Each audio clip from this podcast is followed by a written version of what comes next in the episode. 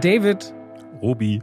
Heute freue ich mich sehr auf diesen Podcast. Weißt du warum? Ausnahmsweise mal. Wieso? Bloß weil wir einen Gast haben? Nein, nicht deswegen. Es ist immer toll, einen Podcast mit einem sehr guten Freund zu führen, auch wenn du dann zusätzlich dabei bist.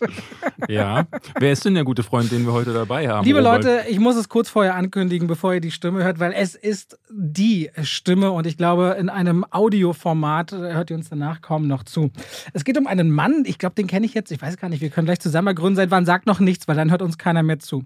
Er ist bekannt aus zahllosen Hörbüchern, bekannteste Stimme aus bekanntesten Werken. Er wird uns alles gleich sagen. Ich persönlich bin ja ein riesen Diablo-Fan. Wie oft ich seine Stimme, ich glaube, als Was, Kreuzritter Diablo bei Diablo 3 als Kreuzritter, glaube ich. Er ist, glaube ich, der Kreuzritter in Diablo 3 ich auf den Ohren hatte. Auch in Serien wie Game of Thrones und etlichen mehr vorgekommen, ist er aber unter anderem die deutsche Stimme von Cuba Gooding Jr., Sam Rockwell, Don Cheadle, Adam Sandler und vor allem auch Daniel Craig. Und der letzte Bond-Film ist mit über 6 Millionen Besuchern im letzten Jahr derjenige, der am meisten gesehen wurde in deutschen Kinos. Keine deutsche Stimme wurde im Kino so sehr viel und oft gehört wie die von unserem heutigen Gast. Hallo, Dietmar Wunder. Jetzt fehlen mir die Worte bei dieser Ankündigung, mein lieber Robert. Lieber David, was soll ich da sagen? Es ist so schön hier zu sein. Ich sage eigentlich gar nichts mehr. Robert, ich bin ein bisschen ich, rot ich jetzt sag hier. nur, die sagt nur die Wahrheit. Ne? Wenn die Wahrheit schon wie ein Kompliment klingt, was soll man machen? Das ist schön. Also ich äh, liebe es, heute bei euch zu sein und wir werden ganz viel plaudern, habe ich gehört. Ne? Ist das richtig? Du hast gerade die ganzen, du hast die Rollen aufgezählt und ich dachte so, ähm, bei Cuba Gooding Jr. hat man noch zu tun, wenn man die, die Stimme für Cuba Gooding Jr. ist, weil die, die Karriere Aber für doch mich zum nicht. Schotter ist Du für wirst immer. lachen. Ich hatte vor kurzem eine Werbung, äh, beziehungsweise das war ein Motivationsfilm, den die produziert haben, Aha. eine Firma, und die meinten, wisst ihr was, wir fänden es ja total cool, wenn wir aus ähm, Jerry Maguire diese Szene mit Führ mich zum Schotter nachsynchronisieren mit dem Text von Aha. dieser Firma. Und dann durfte ich nochmal, wirklich, und das ist 20 Jahre her, durfte ich nochmal Ah, genau okay. diesen Dialog nachspielen, synchronisieren. Und ich wusste noch, ach, da warte mal, da dreht er sich um und da ist er am On und da ist er. Das war Jerry, ich hab hier Ameisen an der genau, Wand, hier Genau, laufen genau, dieses, genau, Ameisen das ist so, Wer ist dein Lieblings? Das sagen wir jetzt mal nicht, aber genau, genau. Das, das Wer war ist dein Lieblingswichser? Genau, das ist so. Stimmt. Ja, du bist immer noch mein Agent, genau. Dieses, und das war, äh, sagen wir mal so, Cuba Gooding hat ja danach ganz tolle Filme gemacht, aber leider nicht mehr sehr viel langzeitmäßig danach. Und die letzten Filme, die ich mit ihm synchronisiert habe, die waren meistens ähm, na, etwas so B-C-Movies, Ja. die jetzt trotzdem nicht schlecht waren, keine Frage. Aber es ist halt natürlich jetzt nicht, wo man erwartet, von wegen jemand wie Cuba Gooding Jr., der nach dem Oscar, nach Oscar, auch ja, bester Nebendarsteller. ne? Nebendarsteller war damals wirklich grandios und ich fand auch den mit Robert De Niro, wie hieß denn der, mit dem, wo er diesen Taucher? äh, Taucherfilm, war auch ganz toll. Boah, ich, an den habe ich musste ich gerade denken, Ja. weil das war so der Film, der danach kam, wo man das Gefühl hatte, so äh, er hat es nochmal versucht, auf Oscar zu gehen, aber das hat die äh, Academy dann nicht mehr richtig geschluckt und ab da war ja dann Ja. so Kinderkram. Ich glaube, dann kamen so wirklich die ersten Komödien, die dann, die dann Bullshit wurden. Äh, ich erinnere mich noch, dass er in Pearl Harbor noch eine relativ große Rolle Ja, hatte. da hat er auch noch, genau. Genau. Und jetzt weiß ich gar nicht mehr, was hat der Wir sind- zuletzt Wir gemacht? sind jetzt aber auch schon mittendrin, was was eigentlich Lass mich doch kurz mal diese. Frage Ist okay, stellen. ist Auf jeden okay, Fall ist in haben Ordnung. ja, Genau, wir spulen wieder zurück, das zu Cuba Gooding Jr. Ja. Ich habe immer noch zu tun, wie ich dir gerade sagte, vor zwei Monaten war dieser andere Job Aha. in Bezug auf Cuba Gooding und den Rest, den erzählen wir nachher. Denn Dietmar hat uns ein Trivia mitgebracht, wie es natürlich in der Form unseres Podcasts Tradition ist. Jetzt guckt ihr so wie, ach stimmt ja, äh, habe ich ver vergessen vorzubereiten? Nee, oder? gar nicht, sondern was Okay. wirklich interessant ist, äh, man wird ja ganz oft gefragt, sag mal, Synchron, ist Synchron eigentlich gut oder nicht gut? Und seit wann gibt es überhaupt Synchron? Und ähm, es ist faszinierend, dass in den 30er, 1930er Jahren ja schon angefangen wurde zu synchronisieren und spätestens nach dem Zweiten Weltkrieg haben die Amerikaner schwerpunktmäßig synchronisiert. Am Anfang haben sie gesagt, wir drehen das Ganze, weil das deutsche Publikum nicht so gut Englisch konnte. Wir drehen die Szene auf Deutsch, auf Englisch und danach die gleiche Szene nochmal auf Deutsch. Das war allerdings sehr kostenaufwendig und dazu kam noch, dass es natürlich auch zeitaufwendig war. Und dann kamen sie auf die Idee, wir könnten doch einfach die Schauspieler sprechen lassen und dann nachsynchronisieren. Was ja in manchen Filmen auch dann mal als Hommage äh, gemacht wurde, weil einer gewispelt hat, dass man dann gesagt hat, okay, dann lassen wir den übersynchronisieren. Und dann hat man beschlossen, um den amerikanischen Lebensgeist, die Gefühle, die Message rüberzubringen, was das mit den Filmen sozusagen ausdrücken sollte. Da haben sie gesagt, für das deutsche Publikum synchronisieren wir das auf Deutsch nach, damit dann im Grunde genommen transportiert wird, verständlich fürs deutsche Publikum. Das ist der amerikanische Lebensgeist, die Message, die transportiert werden soll. Und um dem noch was draufzusetzen, ähm, es gibt ja auch viele, die kritisieren synchron. Und äh, da wird gesagt, na, es ist doch nur nachgequatscht, wo ich sage, Moment, erstmal hat es damals schon begonnen, dass ein Inhalt dahinter steckte, nämlich dass es transportiert wird für Menschen, die nicht so gut Englisch können. Und ein ähm, Regisseur, der selbst dreht, hat mal gesagt, was mache ich eigentlich? Ich produziere oder ich schaffe eine Illusion, eine Welt, wo ich den Zuschauer mitnehme und ihn entführe in ein Bild, in eine Farbpracht, in, in Töne, in Musik, in Atmosphäre, wo ich ihn nicht mehr rauslassen möchte. Wenn der Zuschauer oder die Zuschauerin jetzt allerdings aussteigt, weil ich muss ja lesen, das ist ja ein aktiver Part, den du dann übernimmst, dann steigst du ja aus der Illusion raus, dann entführe ich oder beziehungsweise zerstöre ich ja die Illusion für einen kurzen Moment. Und um dem entgegenzuwirken, ist im Grunde genommen Synchron ein ganz tolles Hilfsmittel. Ich würde nie sagen, dass wir zu 100 Prozent das Original erfüllen, aber wir versuchen halt das Beste daraus zu machen. Und du kannst eine dir fremde Kultur in einer dir vertrauten Sprache rüberbringen oder du kannst es vermitteln, dass du denkst, Mensch, Bollywood, die können ja alle Deutsch, deswegen ist Shah Rukh Khan so berühmt. Das würde mich aber immer interessieren, wer, also von wem kam das denn dann ursprünglich mal? Weil es ist ja mittlerweile so zum Beispiel, dass die Amerikaner die Stimme erstmal auch abnehmen. Ne? Also ich glaube, du musst es rüberschicken äh, für eine Rolle, ein Angebot. Das ist unser Sprecher hier in Deutschland. Äh, der würde jetzt, nehmen wir mal an, was er sich, äh, wer ist so ein Neu, Neuaufkömmling? Äh, Timothy, Timothy, Timothy, Chalamet. Timothy Chalamet zum Beispiel. Ne? Äh, ist jetzt gerade groß im Kommen und du musst anbieten. Aber wo, wo fing das an? War das in Amerika, dass die gesagt haben, wir wollen im Ausland unsere Filme synchronisiert haben oder haben die deutschen Studioableger das irgendwann mal begonnen? Also seitdem ich dabei bin, ist es so, dass wir äh, in Deutschland war es ganz klar, dass die Amis natürlich gesagt haben, okay, die Serie XY oder der Film XY äh, ist fertig, soll auf Deutsch synchronisiert werden. Nicht nur auf Deutsch, natürlich auch äh, in Französisch oder in Frankreich wird er synchronisiert, in Italien. In Südamerika wird anders synchronisiert als in Spanien selber, weil es ja unterschiedliche Arten von Spanisch sind. Das heißt, das hat sich etabliert über diese Zeit, seit dem Zweiten Weltkrieg, sagen wir mal vielleicht, einfach mhm. schwerpunktmäßig. Und äh, dann gab es eine Zeit, wo die Amis jetzt nicht so Augenmerk drauf gelegt haben. Die haben gesagt, okay, Deutsch synchronisiert ist anscheinend eine Königsklasse, also das ist qualitativ hochwertig. Da haben sie sich nicht so sehr eingemischt in die Besetzungen, nicht so sehr wie heute. Also ja. ich würde mal sagen, so seit, ich bin seit 1990 dabei. 17. Juli 1990, kann wow. ich nachher noch erzählen. Das, das war dein erster Tag, oder? Das war mein erster Synchrontermin. Habe ich sogar in meinem Kalender. Hat für was? noch handschriftlich. Für die Serie Happy Days. Happy Days. Happy Days, ja. Und wen hast du Fonzo oder wen nee, hast du? Nee, gar nicht so, so eine große Rolle. Ja, genau. Ah, das, ja. äh, das erzähle ich gleich noch. Ähm, nee, es war so, dass im Grunde genommen die Leute gesagt haben in Amerika, pass auf, der Film ist fertig, der ist fertig produziert, der kommt nach Deutschland oder die Serie und dann synchronisieren wir. Und äh, dann haben die Amis natürlich schon darauf geguckt, bei großen, wichtigen Produktionen, wer ist die deutsche Stimme von Bruce Willis und sowas. Mhm. Aber es ist im Grunde genommen, würde ich sagen, so seit 20 Jahren so, dass die Amerikaner zunehmend mehr darauf wirklich achten, dass die 1 zu 1 Besetzung stattfindet? Dass wirklich äh, versucht wird, das Original. Deswegen habe ich LeBron James gesprochen, jetzt weiß ich es. Ja. Deswegen. Große, Men große Leute, große Persönlichkeiten sprechen große Persönlichkeiten, Robert. Erfolgreiche. Goats. Goats. Die Goats.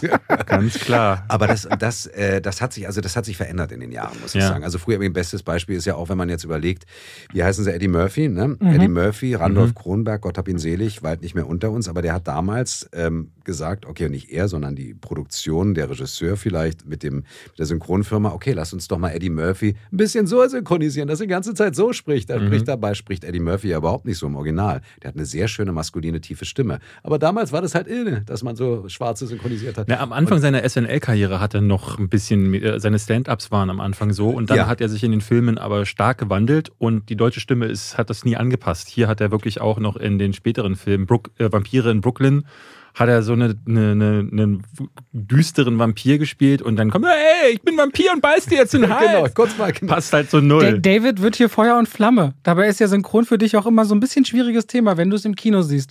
Aber ja. bevor wir jetzt darauf weiter eingehen, Herzlich willkommen zu zwei wie Pech und Schwafel. So, das nehmen wir jetzt für immer vorneweg. So, das ist so gar kein ich. Problem. Genau.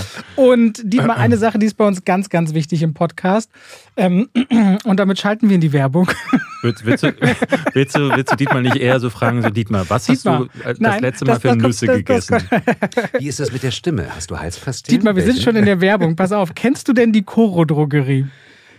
Ehrlich gesagt nicht. Dann erzähle ich dir jetzt aber mal was. Das ist eine Online-Drogerie. David schüttelt schon den Kopf und kann nicht fassen, dass ich so hier Werbung einbaue. Ich habe den Kopf geschüttelt, weil ich nicht fassen kann, dass Dietmar die Koro-Drogerie nicht kennt. Dietmar wirklich nicht. Die haben haltbare Lebensmittel in Großpackungen und das in Top-Qualität. Mhm. Ganz viel auch Bio. Das heißt zum Beispiel Erdnüsse in Kilopackungen oder Reis 5 Kilopackungen, Nudel 2, 3 Kilopackungen.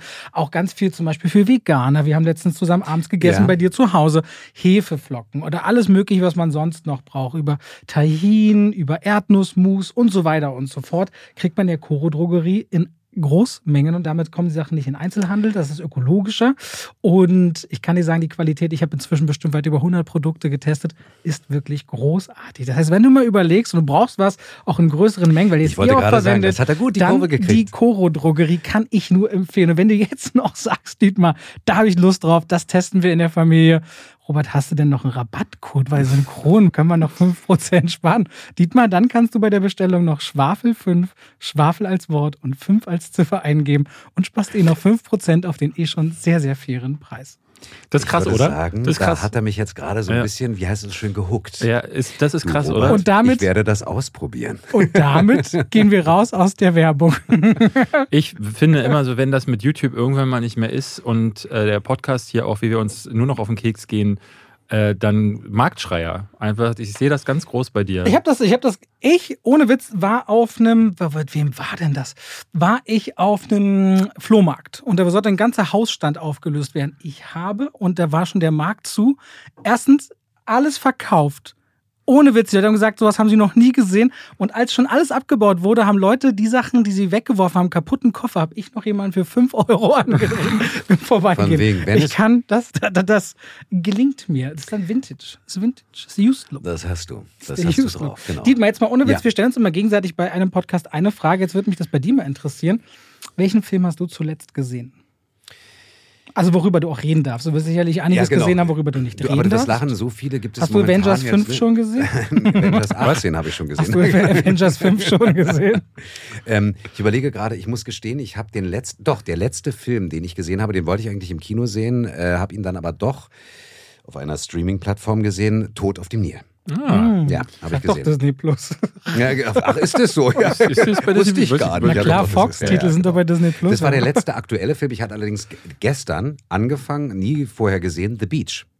Faszinierend. DiCaprio, den ja, Film. Mit DiCaprio. Fand ich echt, also ich habe noch nicht ganz zu Ende gesehen, Danny, weil, ja, Danny, ah, ist er Danny? Bin ich gerade blöd? Der Regisseur. Ja, Danny Boyle. Danny Boyle. Ach, Danny Boyle, Nachnamen. Genau, auf den Nachnamen gerade auch nicht. Geschichte. Nee, aber Tod auf dem Nil ist der aktuellste, sozusagen neu erschienene im Kino, aber ähm, das war der letzte, den ich nicht im Kino, aber sozusagen als aktuellen Film gesehen habe. Wie fandst du den? Ganz ehrlich, ich bin ein großer Peter Ustinov-Fan. Und es war schon bei äh, Mord im Orient Express, tolle Inszenierung. Äh, Kenneth Branagh ist halt irgendwie mit Poirot, ist so wunderbar, wie er das macht und so. Und es ist toll.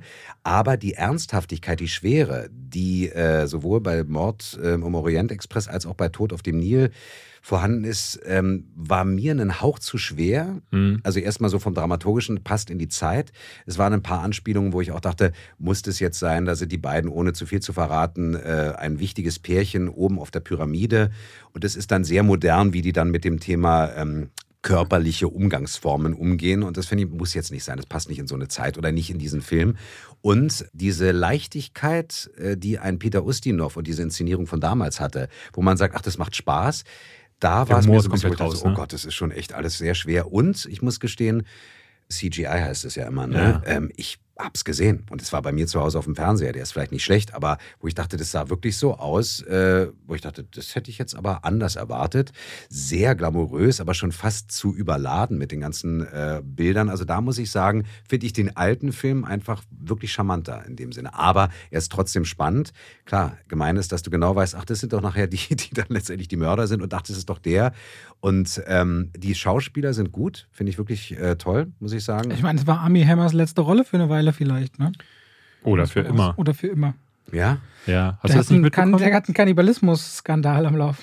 Ach, das war, das war mir gar nicht. Ja, ja, der, also dem wurden alle Rollen entzogen, weil er irgendwie. Äh, Also ich könnte jetzt auch genau sagen, was passiert ist, aber Ja. es sprengt den Rahmen. Ja, Ja. das, äh, das äh, erzählst du mir dann hinter den Kulissen. Genau.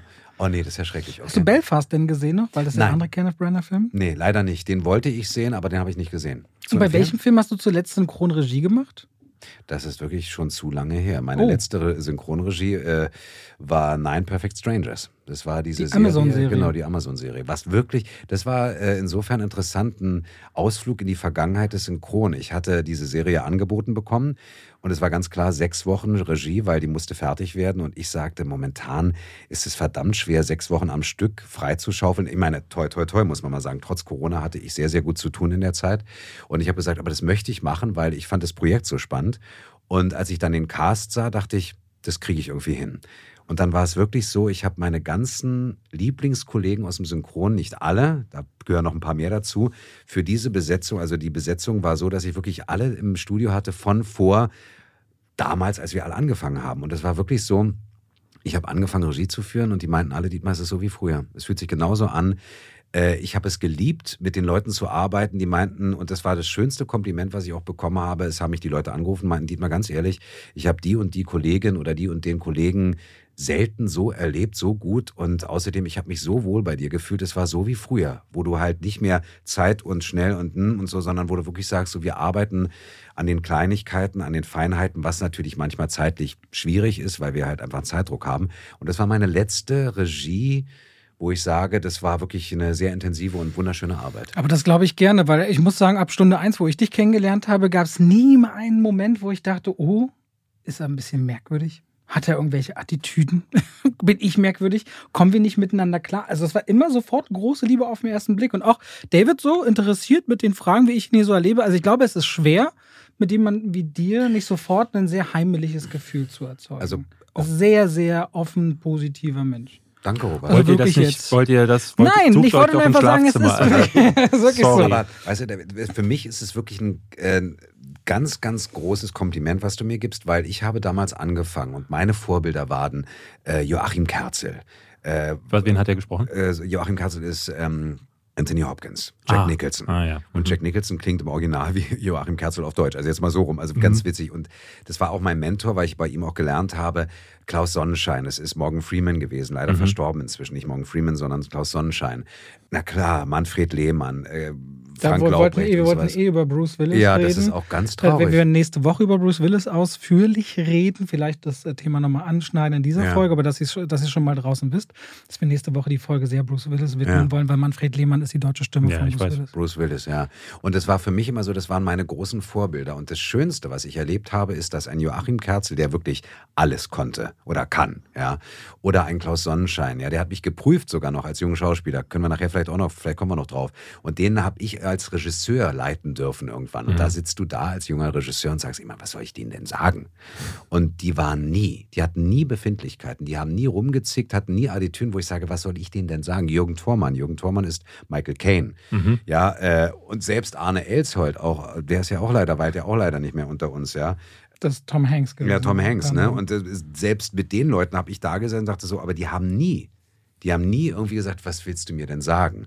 Und ich habe gesagt, ganz wichtig, und das ist vielleicht auch ein bisschen meine Herkunft, es gibt keinen Grund, warum ich in irgendeiner Art und Weise selbst erfolgreich, äh, warum soll ich denn anders sein?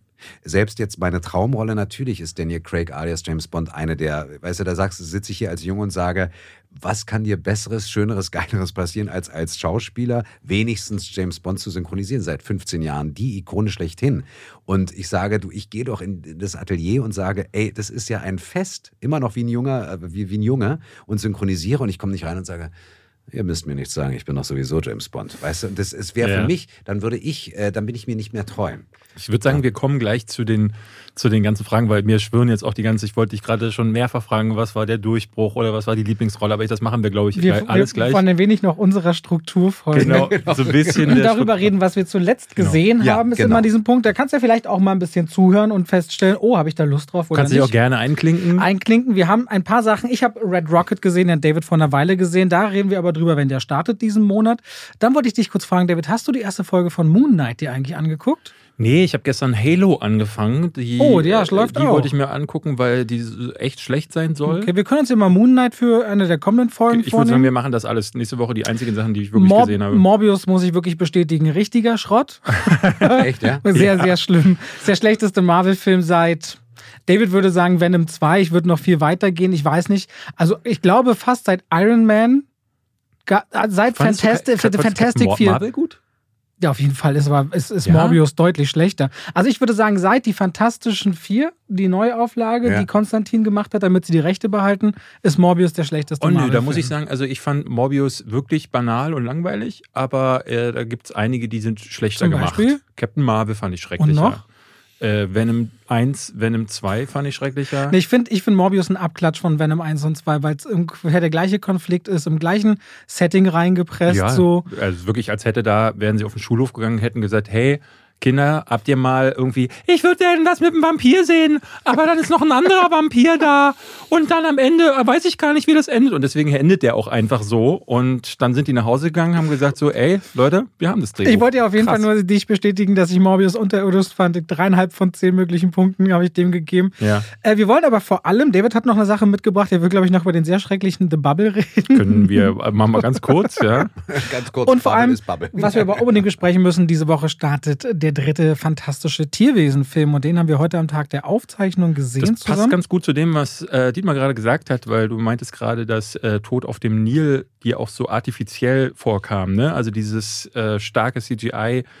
Und das ist ein Gedanke, den ich bei diesem Film auch wieder hatte. Aber wir waren tatsächlich äh, sehr angetan von dem Film. Vielleicht kommen wir am besten gleich auf den zu sprechen. Also die fantastischen Tierwesen, heute wo der Podcast rauskommt, ähm, startet der Film auch in den deutschen Kinos, Teil 3, Dumbledores Geheimnisse oder Geheimnis, ähm, zeigt erstmal auf, dass Dumbledore und das Grindelwald nicht unmittelbar miteinander kämpfen können. Dafür gibt es einen Grund. Und um aber zu verhindern, dass Grindelwald immer mehr Schergen um sich sammelt und das Ganze bekommt auch eine höchst politische Ebene, sodass man im Grunde den Aufstieg Hitlers immer wieder äh, spürt. In diesem dritten Teil so sehr wie in keinem der anderen Teile und damit auch eine politische Legitimation, die sie versuchen da aufzubauen, was das irgendwie so gruselig macht, braucht er Hilfe und deswegen ist wieder Newt Scamander derjenige von Eddie Redmayne gespielt, der auf den Plan gerufen wird und seine Helfer. Das ist teilweise Verwandtschaft, auch wieder Jacob Kowalski, der Muggel, der, der, der, der Nomad heißen. Nomad? No, no match. So, so no und dann no heißen match. sie ja dann in den fantastischen Tierwesen-Filmen, müssen das verhindern. Und dann entspinnt sich so eine Geschichte, die splittet sich auch so ein bisschen in verschiedene Stränge auf. Und ich war am Anfang mh, gerade von der Newt Scamander-Geschichte gar nicht so sehr angetan, mochte aber die rund um Jacob und mochte das auch sehr, was über Dumbledore auch das Thema Liebe und Verbindung spielen, was ganz viel damit zu tun hat, dass entgegen dem Colin Farrell oder Johnny Depp Mats Mikkelsen einfach die richtige Wahl ist für Gerhard Grindelwald. Der hat diese, diese, diesen Charakter, der hat diesen Blick, der kann äh, Schurken spielen, der kann Helden spielen, der hat vor allem allein schon, wie der seine Sätze sagt, wo der seine Pause macht, der hat eine Wirkung, vor dem bekommst du Angst, weil du merkst, der hat ein Charisma, dass man dem folgen kann. Ja, also man kann diesem Mann folgen. Lass uns Sag über, ruhig, sag ruhig. weil ich finde, Mats Mikkelsen ist für mich ein Phänomen. Äh, Casino Royale, Le Chiffre war faszinierend als, als Mhm. Charakter, wobei natürlich ich ehrlich gesagt ein ganz großer Fan von ähm, Javier, Javier Bardem, Bardem. äh, in Skyfall, bin. Das war mein Lieblingsbösewicht, aber natürlich Le Chiffre und Mats Mikkelsen fand ich als Schauspieler total faszinierend schon da. Und dann gab es doch, ist jetzt auch ein bisschen, ich bin Fan von diesen, wie heißen sie denn hier, ähm, äh, Reverfilmung mit den, ähm, na wie heißt er, Sam Worthington in Neuverfilmung Kampf der Titanen. Da spielt er auch mit. Und am Anfang war mir nicht klar, dass er das ist. Und ich dachte, was ist denn das für ein geiler Typ, der ein Charisma hat, der? Und dann denke ich, natürlich, das ist Mats Mikkelsen. Und genau was du sagst, um den Kreis zu schließen, der hat ein eine Ausstrahlung vor der, in, also in die Kamera rein und wie, wie er seine Sätze sagt und wie er es setzt, das finde ich total faszinierend. Na, vor allem, der ist ja auch, ob das jetzt Komödien wie, weiß ich nicht, äh, ähm, Adams Äpfel sind oder letztes Jahr der Rausch und, Ja. und, und Helden der Wahrscheinlichkeit, der ja auch fantastisch ist, aber dann aber wieder in großen Filmen zu operieren oder seriell dann in Hannibal, der legt einfach so viel in die Rollen rein und kann seine Physis da auch reinlegen oder in die Jagd, auch als komplette Opferfigur eingepackt ist. Der ist so wandelbar und ist auch ein ganz schöner Verpeiler. Ich weiß nicht, ob ihr das mal gesehen habt. Es gibt so ein Interview von ihm, dass er an einem Set, ich weiß nicht, irgendwie Jerry Bruckheimer produziert in einem Film. Kennt ihr die Story? Nee? Kenn ich, Ja, ja. Okay, er, er ist am, willst du sie hören? Ja, gerne. Er ist so am Set und irgendein Typ mit so fünf Kameras umgehangen kommt so vorbei, macht so Fotos und sagt so Hi und sagt so, äh, hier Mats und äh, sagt so, ich bin, also irgendwie sagen die so Hallo. Und Mats Mikkelsen checkt aber nicht, der, wer das ist und ist so ganz nett und viel Spaß, hier schönen Tag am Set und so. Und dann geht er halt weiter und dann fragt so ein cooler Schauspielkollege, du weißt, wer das war? Und Mats Mikkelsen, nee, das war Jerry Bruckheimer. Er so, oh, Kacke.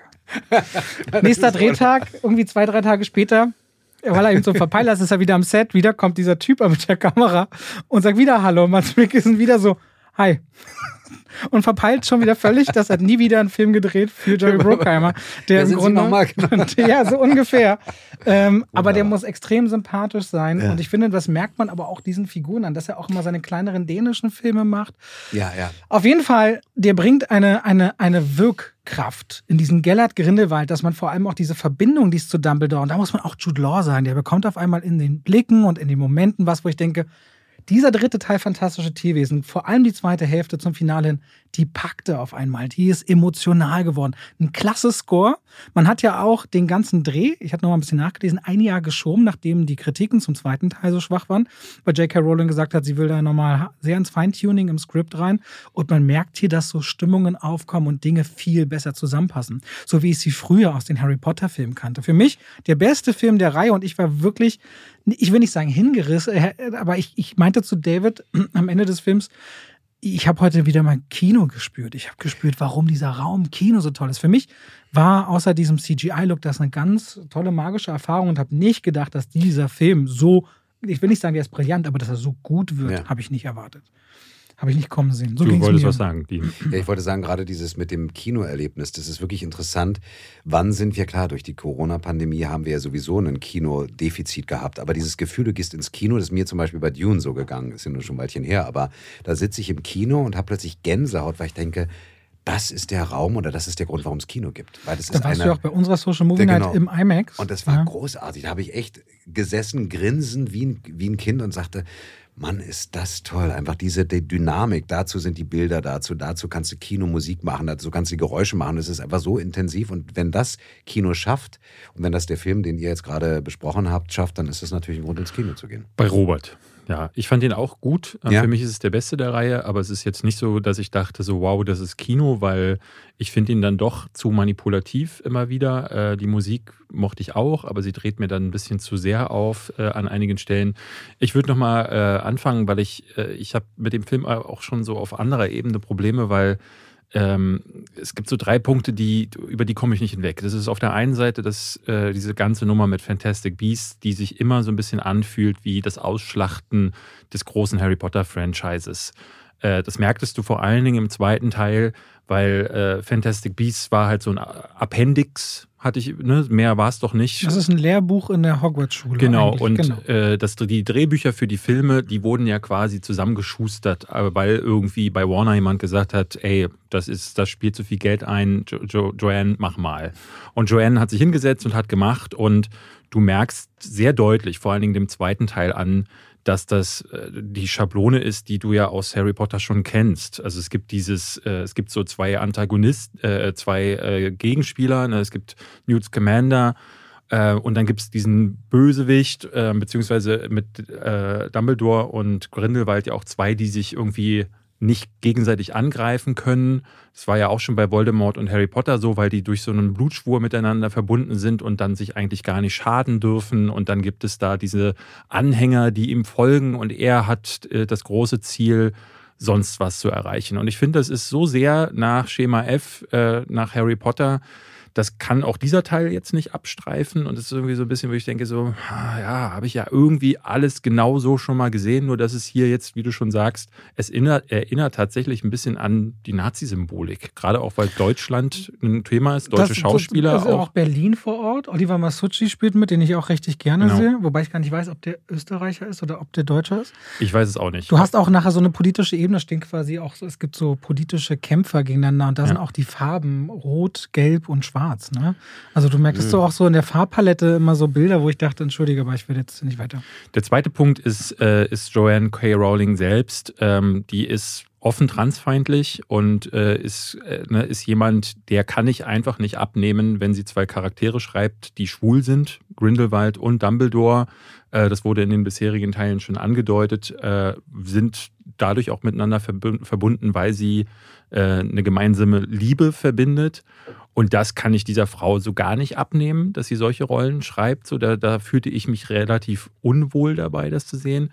Und der dritte Punkt ist das mit Johnny Depp. Muss ich ganz klar sagen, ähm, ich bin da ganz bei dir. Mats Mikkelsen ist die bessere Wahl. Ich finde es trotzdem nicht schön, was da passiert ist. Das ist weiterhin so, ähm, dass die den ausgetauscht haben auf Basis von, ne, weil auf Twitter jemand gesagt hat, mach mal so. Äh, mittlerweile gibt es natürlich einen, einen, gab es ja einen gerichtlichen Streit, äh, der wurde äh, in der ersten Instanz jetzt zurückgewiesen, sodass es, äh, es hieß dann ja regelrecht, dass äh, das Gericht der, der Annahme stattgibt, dass er häusliche Gewalt äh, angewendet haben soll gegen Amber Heard. Aber er ist in Berufung gegangen. Ich habe auch irgendwie gehört, der, sie hätte ins äh, egal, ich habe irgendwas gehört, der eine hätte ins Bett gekackt, beim anderen ganz du, ey, das, ich will, das sind alles möglichen Gerüchte, aber der Fakt ist, jetzt im April geht es in Berufung. Das heißt, es gibt ehrlich gesagt gerade nur diese eine, diese vorläufige Rechtsprechung. Und ich finde das ein bisschen schwierig. Ne? Wir haben jetzt ja gerade auch so eine Zeit, wo Will Smith gerade, ähm, es gibt gerade diese Ansage, dass Filme mit ihm gecancelt werden, langsam ähm, wo ich dann auch denke, so, ey, da ist so bei jemandem wie Johnny Depp dafür, dass es bisher eigentlich eher so oder eine ganze Zeit lang auch eher Anschuldigungen gab. Während Amber Hart weiterdreht. Genau, die weiterdreht. Gut, die hat auch keine wirkliche Karriere, was aber auch daran liegt, dass sie keine gute Schauspielerin ist. Und Johnny ist. Depp hat aber auch, er hat einen Tag für diesen Film gedreht und hat dann die Rolle abgegeben und hat 16 Millionen Gage bekommen. Also er hat seine, vollen, seine volle Gage bekommen. Das zur Vervollständigung. Genau, und das ist so, hm, ich, ich finde, der, der Film gewinnt dadurch, dass er nicht dabei ist. Ne? Weil er äh, hatte, ich glaube, das überschattet so einen Film dann und ich, ich fand ihn auch im letzten Teil deutlich weniger gut, als es jetzt mit Mats Mikkelsen war. Aber das sind Punkte, die sind erstmal, wenn du in diesen Film reingehst und wenn du ihn dann siehst, das hat zumindest bei mir immer wieder im Hinterkopf Das ist krass, gearbeitet. weil sie ja erstmal der Film, also der erste Punkt schon, aber die anderen beiden, die sind ja eigentlich nicht der Film. Ne? Das ist Politik ringsherum und Themen, ja. die eigentlich nicht der Film sind. Nee, aber ich finde, äh, also es, es gibt sicherlich Leute, und deswegen sage ich, das sind nur meine Punkte gewesen. Es gibt ganz viele Leute, die da reingehen werden und diese Punkte nicht haben. Für mich war das ein Punkt. Das ist ja auch bei Hogwarts Legacy so ein großes Thema bei dem Spiel eben mit J.K. Rowland. Ich denke dann immer, ich verstehe diese Ansätze und finde es auch vollkommen in Ordnung, wenn man sagt, das ähm, äh, das, das, das, das nimmt man mit und das tut einem weh, wenn man so einen Film guckt oder eben nicht guckt. Auf der anderen Seite, du kennst das ja auch vom Synchron, du, man, man bricht sich dann auf eine Personalie, die auch wichtig und erschöpferisch ist, zwar ein, aber es arbeiten natürlich so viele hundert oder tausend Leute daran mit. Ne? Und die werden immer auch komplett mit in Leidenschaft, in Mitleidenschaft gezogen bei so einer Sache. Das will ich, äh, äh, ich will das, ich will ich, das, ich, das ich, ich will es nur ansprechen, es würde es nicht äh, in die Filmbewertung, nehme ich das gar nicht mit auf. Da ist es für mich so, ähm, es gibt halt jetzt diesen, diesen, äh, für mich ist es ein, ich hatte die ganze Zeit gedacht, das ist ein schöner Film, aber eine furchtbare Fortsetzung. Weil ich finde, ähm, dass die, äh, ich finde, es ist eine furchtbare Fortsetzung zu den Harry Potter-Filmen und ich finde, du merkst diesem Film auch deutlich an, dass sie versuchen jetzt am Ende noch sehr viel in eine andere Richtung zu drehen. Der fühlt sich ganz anders an als der zweite Teil. Äh, Charaktere wie dieser Jacob spielen völlig anders als im zweiten Teil. Also im zweiten Teil ist Jacob komplett überdreht. Hier ist er eher so runtergedumpft. Hat natürlich mit so, einem, mit so einer tragischen Entwicklung seiner Figur vielleicht auch zu tun, aber ich fand, das ist der Film wirkte ganz komisch. Es wirkte auch wie die letzten Harry Potter-Filme, die ja auch sehr düster geworden sind, sehr schwermütig geworden sind.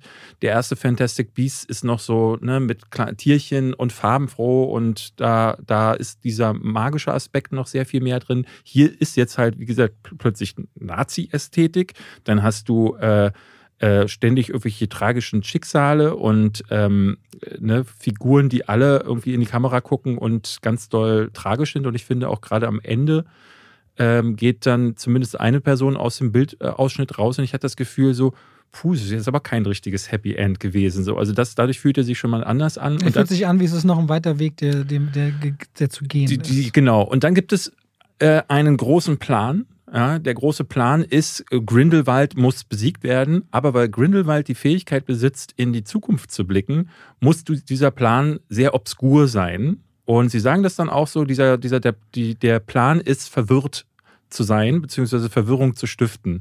Und das hat dazu geführt, dass ich da saß und dachte, hä? Ja, ich bin jetzt auch verwirrt. Ich hab, verstehe überhaupt nicht, was, was ist der Plan, was sind die Stakes, was steht auf dem Stil, äh, Spiel. Was ist das Ziel überhaupt? Ich habe auch nie so richtig verstanden, ähm, auf welches Finale wir hinspielen. Ne? Es wird immer wieder gesagt, Rittelwald will die Muggel zerstören. Aber ich war ganz überrascht, wie unspektakulär das Finale war. Und als das dann vorbei war, dachte ich, okay, das war's jetzt. Das war der große Plan. Also ich habe weder den Plan von Grindelwald so richtig verstanden. Und als beide Pläne dann aufeinandertreffen, war ich sehr überrascht, wie, wie, wie unlogisch und quatschig Ach, das wirkte. Ich krass, weil ich hatte hinten raus so immer wieder Momente, wo ich tatsächlich Gänsehaut hatte, weil ich diese Idee von, sonst hast du immer eine böse Figur, die greift mit ihrer Macht und mit der puren Kraft der weil, weil er eben mächtig ist und zaubern kann, nach, danach die Welt zu zerstören. Mhm. Das ist so das 0815-Schema. Aber zu versuchen, über eine Wahl so Legitimation tatsächlich zu bekommen, fand ich so einen gruseligen Ansatz, weil ja die Machtergreifung Hitlers im Grunde über andere Parteien so funktionierte. Ne? Und vor allem das, das, auch dieses, dann das Freisprechen in Berlin so von, von alten, äh, von alten Schandtaten. Ich fand, das hat echt so ein, da hat es mich tatsächlich gekriegt und dass dann aber auch diese direkte Konfrontation zwischen Dumbledore und ihm stattfand und wie sie es gelöst haben, dass dieser Blutschwur dann umgangen wird in dem Moment. Ich war, äh, fand ich, fand ich, ich, fand es, ich fand es auch nicht verwirrend. Fand, ich, fand, jetzt die Idee auch nicht so verwirrend. Also die ich fand Idee, das schwach, weil ähm, äh, am Ende wird, äh, äh, ne, wir, wir dürfen nicht zu sehr spoilern, aber äh, gerade der Blutspur, Spur, wie diese Frage am Ende geklärt wird, ist so, ähm, das wird in einem Nebensatz erklärt, der, ne, da sagt dann eine der Personen, ja, hat mich auch überrascht. Da ich so, hm, hm okay. Naja, es wird direkt angesprochen, warum dieser Blutschwur nicht ausgelöst wird. Ja, aber hast du, hast du den Grund verstanden? Ja, ich klar, nicht. ja, klar. Wir können ihn jetzt hier leider nicht nennen, aber ja, lass uns das also doch, es, also es wird ganz klar Nein, gesagt. Nee, er sagt so, das ist passiert und das ist passiert, aber ne, warum naja, das... Es, es gibt einen Grund, warum dieser Blutschwur dazu führt, dass sich zwei nicht attackieren können. Genau. Aber als es dann zu einem Momentum kommt, die aber die Intention beide zwei andere sind, als der Blutschwur es verneinen. Und dadurch dieses, dieses wird, aus, wird ausgelöst, dass sich zwei Dinge treffen. Da ja, auf einmal aber das, entsteht. Aber das äh, umgeht doch nicht die Regel des Blutschwurs der, der, der, das auslösende Momentum funktioniert. Aber das ist das Problem. Also ich fand das, das, das Problem ist, dass der die Regeln, die, die Regeln dieser ganzen Situation, die werden nicht klar gemacht. Die, die Regeln sind so Larifari. Sie sind so, er, am Anfang sagt jemand Blutspur und ich darf mir dann selber denken, okay, dann wird das schon so sein. Und am Ende werden diese Regeln, die ich mir in meinem Kopf aufgemacht habe, aber umgangen. Und dann heißt es hinterher, naja, aber die haben mir erklärt, wie das jetzt funktioniert. Und das ist nicht richtig. Also wenn du vorher kein, kein Regelwerk aufmachst und dann ähm, dann einfach irgendeine Erklärung lieferst, die, die nicht dazu passt, dann funktioniert das für mich ja, nicht. Ich finde, das passt zusammen. Aber wir reden am besten einfach in einer anderen Folge nochmal darüber, wenn die Leute darüber gucken könnten oder hinter den Kulissen. Ist ja auch nicht weiter wild. Auf jeden Fall, ich war echt ein bisschen verzaubert, auch weil ich sehr äh, geringe Erwartungen hatte an den dritten Teil, ja. ehrlicherweise. Die Prognosen sind ja auch nicht gut. David meint, in China ist der Film sehr schlecht reingestartet. Nee, er startet erst am 8. April, oh. was ich, äh, die Vorverkaufszahlen, die sind super schlecht. Auch in den USA wo nicht, aber wir haben auch immer wieder Filme erlebt, die Langläufer werden konnten, wenn sie dann überraschend stärker waren. Sowas kann passieren, muss nicht passieren. Wir werden den Drop nach der ersten Woche ja dann sehen. Auf jeden Fall in Deutschland sieht man im April schon wieder vor Fantastische Tierwesen rennen viele weg. Äh, da kommt zwei Wochen lang nichts Größeres in den Kinos. Ich kann aber auf jeden Fall sagen, also als jemand, der den letzten Teil nicht mochte, ähm, falls ihr skeptisch seid, geht da rein. Ich glaube, der lohnt sich auf jeden Fall mehr dann auch für Leute, die vor allen Dingen Harry Potter-Fans sind, äh, die mit den von mir angesprochenen Themen kein Problem haben. Und wenn, wie, wie bei dir zum Beispiel, dieses Regelwerk dann besser passt und so, ich glaube, dann ergreift dich das Ganze emotional auch nochmal mehr. Und es gibt im Mittelteil eine Szene, da dachte ich so wirklich so, das ist richtig gut. Ich meine, das mit den, wo sie in diese Höhle äh, äh herabsteigen. Diesen, das finde ich mit am langweiligsten das, von dem das ganzen ist meine Ding. absolute Lieblingsszene. Wow, wir liegen manchmal Welten auseinander, Dietmar. Das finde ich ja großartig. Mit den, mit, den, mit, den, mit den Viechern? Ja, die, also das, die du meinst hier? Mir nicht mega. Das fand ich das, das langweiligste. Meine absolute Lieblingsszene. Wirklich, das, das ist das, wo ich meine, hat mich null interessiert. Nein, ich war bei dem anderen total involviert, okay. da dachte ich so, was ist das für eine Kinderkacke jetzt hier?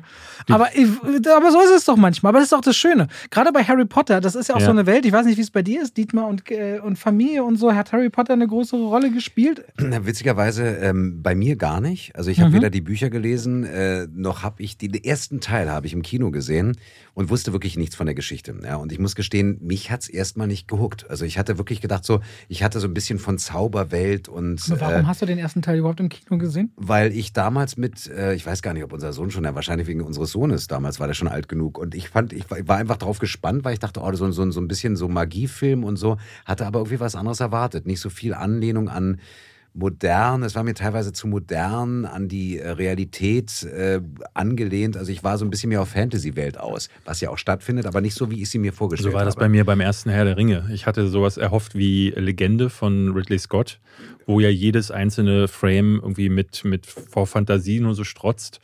Und dann kommt da ein Film, der äh, ja in Neuseeland gedreht ist und äh, wo dann äh, von der großen Zwergenstadt gesprochen wird. Und das ist dann ein riesiger leerer Steinberg. Und das fand, das fand, das hat mich beim ersten Teil noch sehr enttäuscht. Das wurde in den zweiten und dritten Teilen ja deutlich besser. Ja, und deswegen also so viel zu Harry Potter. Aber unsere Kinder haben dann Harry Potter gelesen, waren total begeistert. Und äh, ich muss gestehen, ich habe mich dann auch rangewagt und ich äh, stimme dir zu, auch was du sagtest, David, dass die natürlich sehr, sehr düster werden. Also die, Teil 3 mit, so, den, mit den Dementoren. Und ich muss gestehen, also ich habe auch irgendwann gesagt, nee, ab dem dritten, Kinder, die Dementoren sind ultra gruselig. Ich finde total gruselig. Also ich habe auch irgendwann gesagt, die Kinder, ihr guckt die Filme bitte wirklich erst später äh, wenn ihr älter seid, weil ich fand die schon nachher sehr, sehr düster und sehr gruselig. Ja, und ähm, interessant ist, dass ich ähm, durch meine Hörbucharbeit mit, mit der äh, Rawling äh, oder Miss Rawling, Mrs. Rawling zu tun habe, weil sie ja unter einem Synonym Robert Galbraith äh, eine Reihe von äh, Detektivromanen geschrieben hat. Ach, echt? Äh, Erwachsenenliteratur. Ah, okay. Und das war total faszinierend. Da sagten sie mir, Dietmar, als der erste Teil rauskam, jetzt ist es offiziell, damals vor, ich weiß gar nicht, vor vier Jahren, drei Jahren oder so. Und da hatte ich plötzlich eine Begegnung mit ihr von der Literatur aus. Und da dachte ich so, okay, sie hat eine ganz bestimmte Art zu schreiben, was sehr schön ist. Und da habe ich auch mal reingeguckt in Harry Potter, die ich nie ganz gelesen habe und dachte, ähm, wenn man sich, äh, wenn man das wenn man sich sagt, okay, ich lasse mich jetzt auf diese Geschichte der, der, der, der ganzen äh, Zauberschule und so ein, dann ist es schon sehr faszinierend, muss ich sagen. Ja? Also von daher habe ich äh, auf deine Frage zurückkommend schon durch die Familie natürlich einen Zugang gehabt. Am Anfang allerdings nicht, dass ich sagte, oh, ich muss mir die Bücher alle durchlesen. Ja? Meine Frau, du kennst ja Gina, ist ja ein riesen ja. Potterhead. Ja, und ja. ihr Bruder, mein Schwager, der ist ja gerade mal zehn. Die sind ja 20 Jahre auseinander. Und der entdeckt nämlich gerade die ganzen Franchises. Ne? Der guckt jetzt Harry Potter nach und nach. Der liest ja, der liest ein ganzes Harry Potter Buch in drei, vier Stunden. Wahnsinn. Ich kenne keinen Menschen, der so schnell liest. Über 100 Seiten mit einem Alter von 10, der kann dir alles erzählen. Der, der muss eine Begabung haben. Aber jetzt entdeckt er die ganzen äh, Franchises und jetzt fängt er an, gerade Fluch der Karibik zu gucken und der ist Ostern bei uns. Nightmare wir haben, on Elm Street wäre jetzt langsam dran. Ja. Alien wäre das Wir haben die nächste. Erlaubnis mit ihm zu Ostern, aber Avatar zu gucken. Und weil er, ihn, ihn haben vorher Filme nie interessiert, er will gern Jurassic Park sehen. Oh mein Gott. Ich Oh so mein so Gott. Jurassic Park das erste Mal mit ihm. Uiuiui, das wird ganz, ganz toll. Komm, du leist ihn mir mal eine Woche aus und dann gucken wir dann die Sachen, die ich ihm zeige. Ich würde ganz kurz eine Sache. Gesichter Äh, des Todes, genau. David, du bist kein Ungar. Conjuring oder so.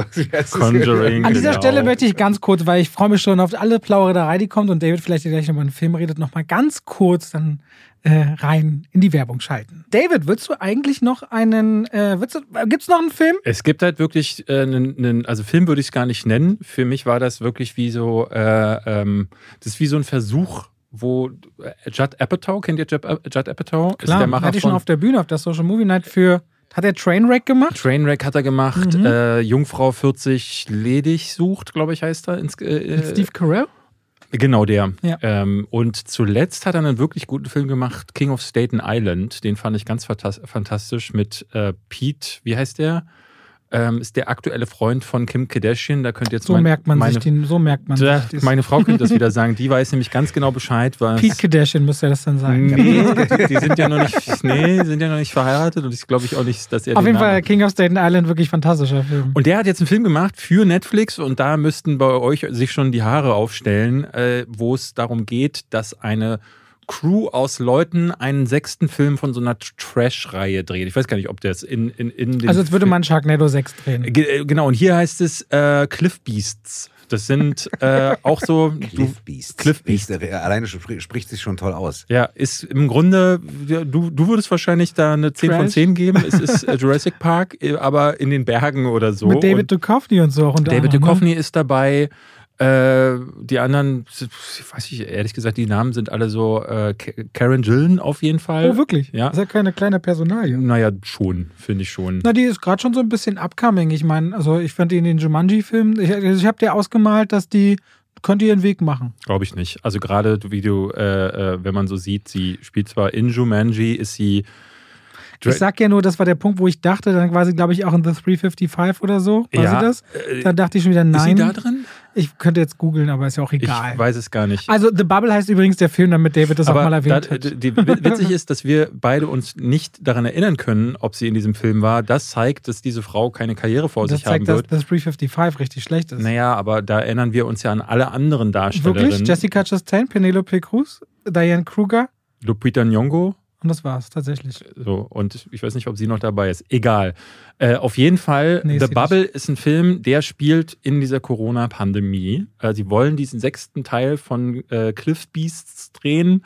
Und ähm, daraufhin wird das Ganze so ausgespielt als Medienfarce. So, die treffen an diesem Set zusammen, sie müssen diese ganzen Corona-Auflagen einhalten und der Film denkt, er ist wahnsinnig clever und weil er, weil er ganz viele Witze darüber macht. Und ganz am Anfang gibt es so eine Szene, da treffen alle Darsteller aufeinander die äh, unter anderem ist auch dein von dir geliebter Pedro Pascal dabei. Ja. Ähm, und jeder davon spielt einen Schauspieler, manchmal so gealtert und die Karriere ist schon so am Ende. Einer ist ein Trinker, dann einer ist so up, up and coming Star äh, zwei flirten die ganze Zeit miteinander. Es fallen ganz viele Pullermann-Gags und äh, untenrum Witzchen und dann ist so, bei der Hälfte hatte ich das hey, Gefühl... Hey, Dietmar ist die Stimme von Adam Sandler, der kennt das.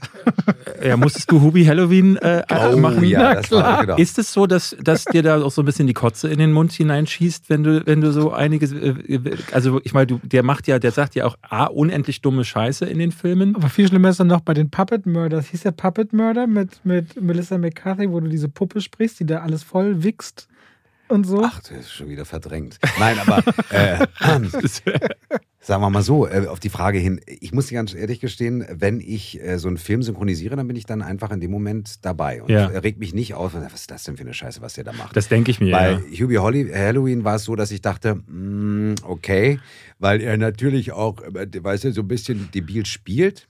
Und da habe ich gesagt, okay, wie machen wir das jetzt synchronmäßig? Das ist jetzt nicht, ich meine, es soll kein Witz, Witzmacherei über irgendwelchen, meinetwegen geistig zurückgebliebenen Mann sein. Er ist ja nachher wieder mal der Held, wie Adam Sandler-Filme ja immer schaffen, es, die Kurve zu kriegen. Und da habe ich gesagt, okay, ich möchte es aber trotzdem glaubhaft machen. Und natürlich gibt es so manche Szenen, wo ich dann auch sage, okay, okay, Machen Aber du, du weißt schon, dass er angekündigt hat, weil er, weil er für den Schwarzen Diamanten nicht Oscar nominiert wurde, den schlechtesten Film aller Zeiten machen zu wollen. Noch. Und das war, das war nee, nee, QB Halloween war schon abgedreht. Das also, soll wohl also, noch kommen. Also was er jetzt macht, ist ja Hustle und äh, na, wie heißt der? Spaceman, ne? Da bin ich sehr drauf gespannt. Was, das sind ja ganz ernsthafte Filme. Wieder ernsthaft? Ja. Und ganz ernsthaft. Das kann der ja, das kann der ja. Eine Punch Drunk Love ist ja auch ein. Und einer meiner Lieblingsfilme, Rain die heißt, Me. genau, ja, Rain Over Me ist für mich einer der ganz großen Filme. Aber zurück zu Bubble. Bubble und ähm, Bubble ist äh, irre unlustig. Also was habe ich wirklich lange nicht erlebt. Ein Film, der mir derart auf die Nerven gegangen bin, äh, ist, dass ich das auch mal wieder fast nicht ausgehalten habe. Ich habe aber entgegen meines üblichen äh, Triebs sofort auszuschalten, habe ich wirklich versucht. Ne, 20 Minuten, ich bin glaube ich bei 30, dachte ich so, irre, krass, das ist ja unerträglich. Nichts ist witzig. Äh, diese ganzen Witze scheinen auch weitestgehend improvisiert zu sein. Und es ist so, ich war völlig befremdet, weil Judd Apatow der ist jetzt ne, in Jungfrau 40 ledig sucht, ne, da wird ihm dann auf der Massagematte da irgendwie das die werden ihm die Rückenhaare so weggerissen vom Rücken und dann, das ist kein Humor, für den du den Oscar gewinnst. Das, äh, äh Judd Apatow, Sieht der Film wenigstens gut aus, was die Effekte, weil Dinosaurier, sieht auch, das auch was Also aus? sie finden sich irre lustig, dass sie dann vor Greenscreen drehen und dass dann, ne, dass dann, sie zeigen das dann im Film, ein Dinosaurier greift an und dann schneiden sie um, wie er dann in Greenscreen dasteht und so, äh, so schreit. Also jeder Darsteller hat auch so einen peinlichen Moment ähm, wo, wo sie ne, so, Ki so Kindergartensprache machen oder wo sie so ne, Schauspieler machen das so häufig, dass sie so mit der Stimme so, so Übungen machen. Und diese Übungen werden so, dann machen die so in der Gruppe so Übungen ähm, und dann stehen dann so fünf erwachsene Menschen. Und ich dachte so, ist, also das ist euer Humor. Also richtiger Müllfilm. Werde ich mir angucken die Woche, glaube ich. Da habe ich jetzt ein bisschen Lust drauf.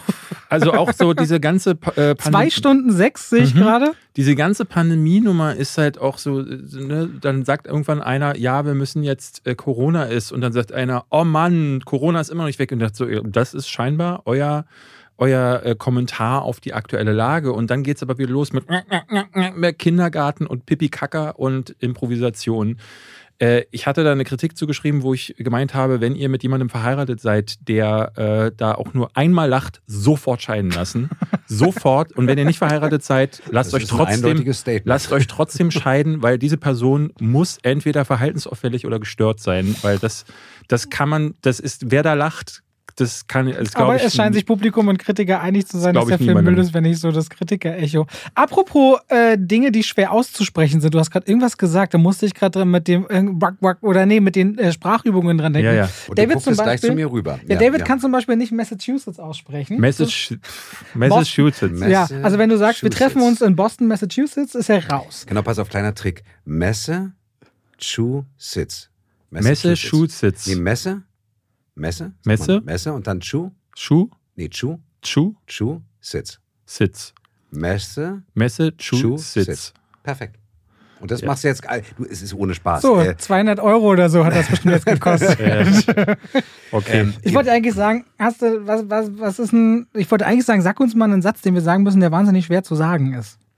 Ähm, was ich immer ohne Spaß, ich bin immer noch morgens dabei, dass ich mich wirklich einspreche für mich selber. Das ist so, wie wenn halt Sportler jetzt sich dehnen Jeden Morgen oder nur, wenn du arbeiten Nee, nee, wirklich auch wenn ich, äh, eigentlich auch jeden Morgen. Auch am Wochenende Sonntags. manchmal, weil ich es einfach mal auch sonntags. Okay. Ne? Also da mache ich jetzt zum, zum Beispiel. Zwischen zwei Zwetschgenzweigen sitzen zwei zwitschernde Schwalben. Zwischen zwei, Zwetschgen, zwischen zwei Zwetschgenzweigen sitzen zwei zwitschernde Schwalben. Sehr gut. Das ist für den Anfang nicht so schlecht. Tschechisches Streichholzschächtelchen und chinesisches Milchfläschchen. Z- Tschechisches Streichholzschächelchen und chinesisches Milchfläschchen. Genau. Tschechisches Aber das ist genau und dieses mit, ja. Und das, äh, und das zum Beispiel morgens, wenn du müde bist und meinetwegen auch jetzt in dieser Erkältungszeit oder so, oder Aha. nennen wir mal nicht dieses C-Wort, da gab es ja auch irgendwie, ähm, dass ich dann sage morgens, okay, klar, dadurch, dass ich tagtäglich mit der Stimme arbeite, ist es natürlich so, dass ich schon äh, sprechen und artikulieren kann, na klar, also hoffe ich mal, aber dass ich jetzt morgens einfach mal von der Beweglichkeit, von der Schnelligkeit, ja, Dinge, die die DDR betreffen zum Beispiel, also diese Übung mit D oder einäugige Giganten, einäugige Giganten, das ist halt dieses Wo der GG. Mund die Vokale so schnell. Genau, dass du dann halt so, also beim Synchronisieren ist es oft noch wichtiger, schnell sprechen zu können als beim Hörbuch oder äh, meinetwegen, gut, beim, beim Drehen oder beim Theater auch, aber dass ich dann halt, äh, wie meinetwegen einer, der einen Fingerlauf oder ein Solo spielt, dass ich weiß, dass ich mit meinem Instrument der Stimme umgehen kann. Wenn ich jetzt zum Beispiel schwierige Wortkombinationen habe, dass ich sage, okay, ich weiß, wie ich damit umgehe, klar, wenn ich jetzt nicht synchronisiere, also meinen eigenen Rhythmus äh, bestimmen kann, Mhm. dann kann ich natürlich sagen, okay, wenn jetzt sowas wie chinesisches Milchfläschchen, da kann ich ja sagen, okay, da lasse ich mal ganz kurz chinesisches Milchfläschchen, die Zäsur, damit ich das Wort besser aussprechen kann. Das kannst du ja dramaturgisch vertreten. Aber es ist witzig, dass, also, äh, dass du das quasi deine Stimme dann auch ölst, indem du dann äh, immer wieder übst. Ich, mir, ich merke das immer wieder, wenn ich spreche. Also ich habe auch Videos auf meinem Kanal, wo ich so einfach nur einen Off-Text spreche. Und dann kommt genau sowas wie einäugige Giga- Giganten. Das, da kommst du auf jeden Fall ins, äh, ins äh, Rütteln. Und ich neige dann dazu, vorher schon solche Sachen nicht zu schreiben. Also ich schreibe dann drumherum oder beim Sprechen, wenn ich merke, okay, jetzt fange ich an, äh, zum x-ten Mal zu stottern, dann versuche ich eine andere Formulierung zu finden. Das kannst du natürlich nicht machen. aber so, Bedingt, genau. solche Sachen gibt es tatsächlich immer wieder, dass ich in so, genau solche Stolperfallen reinlaufe. Einäugige Giganten, das merke ich jetzt schon, Und das das würde gar nichts werden. Genau wie Giganten. Massachusetts, dass du sagst, wich, wichtig ist am Anfang, dass du erstmal einäugige Giganten, wo sitzt denn der Vokal? Zunge schlägt hinten am Gaumen an, sagst du, okay, das ist immer dieses G, G.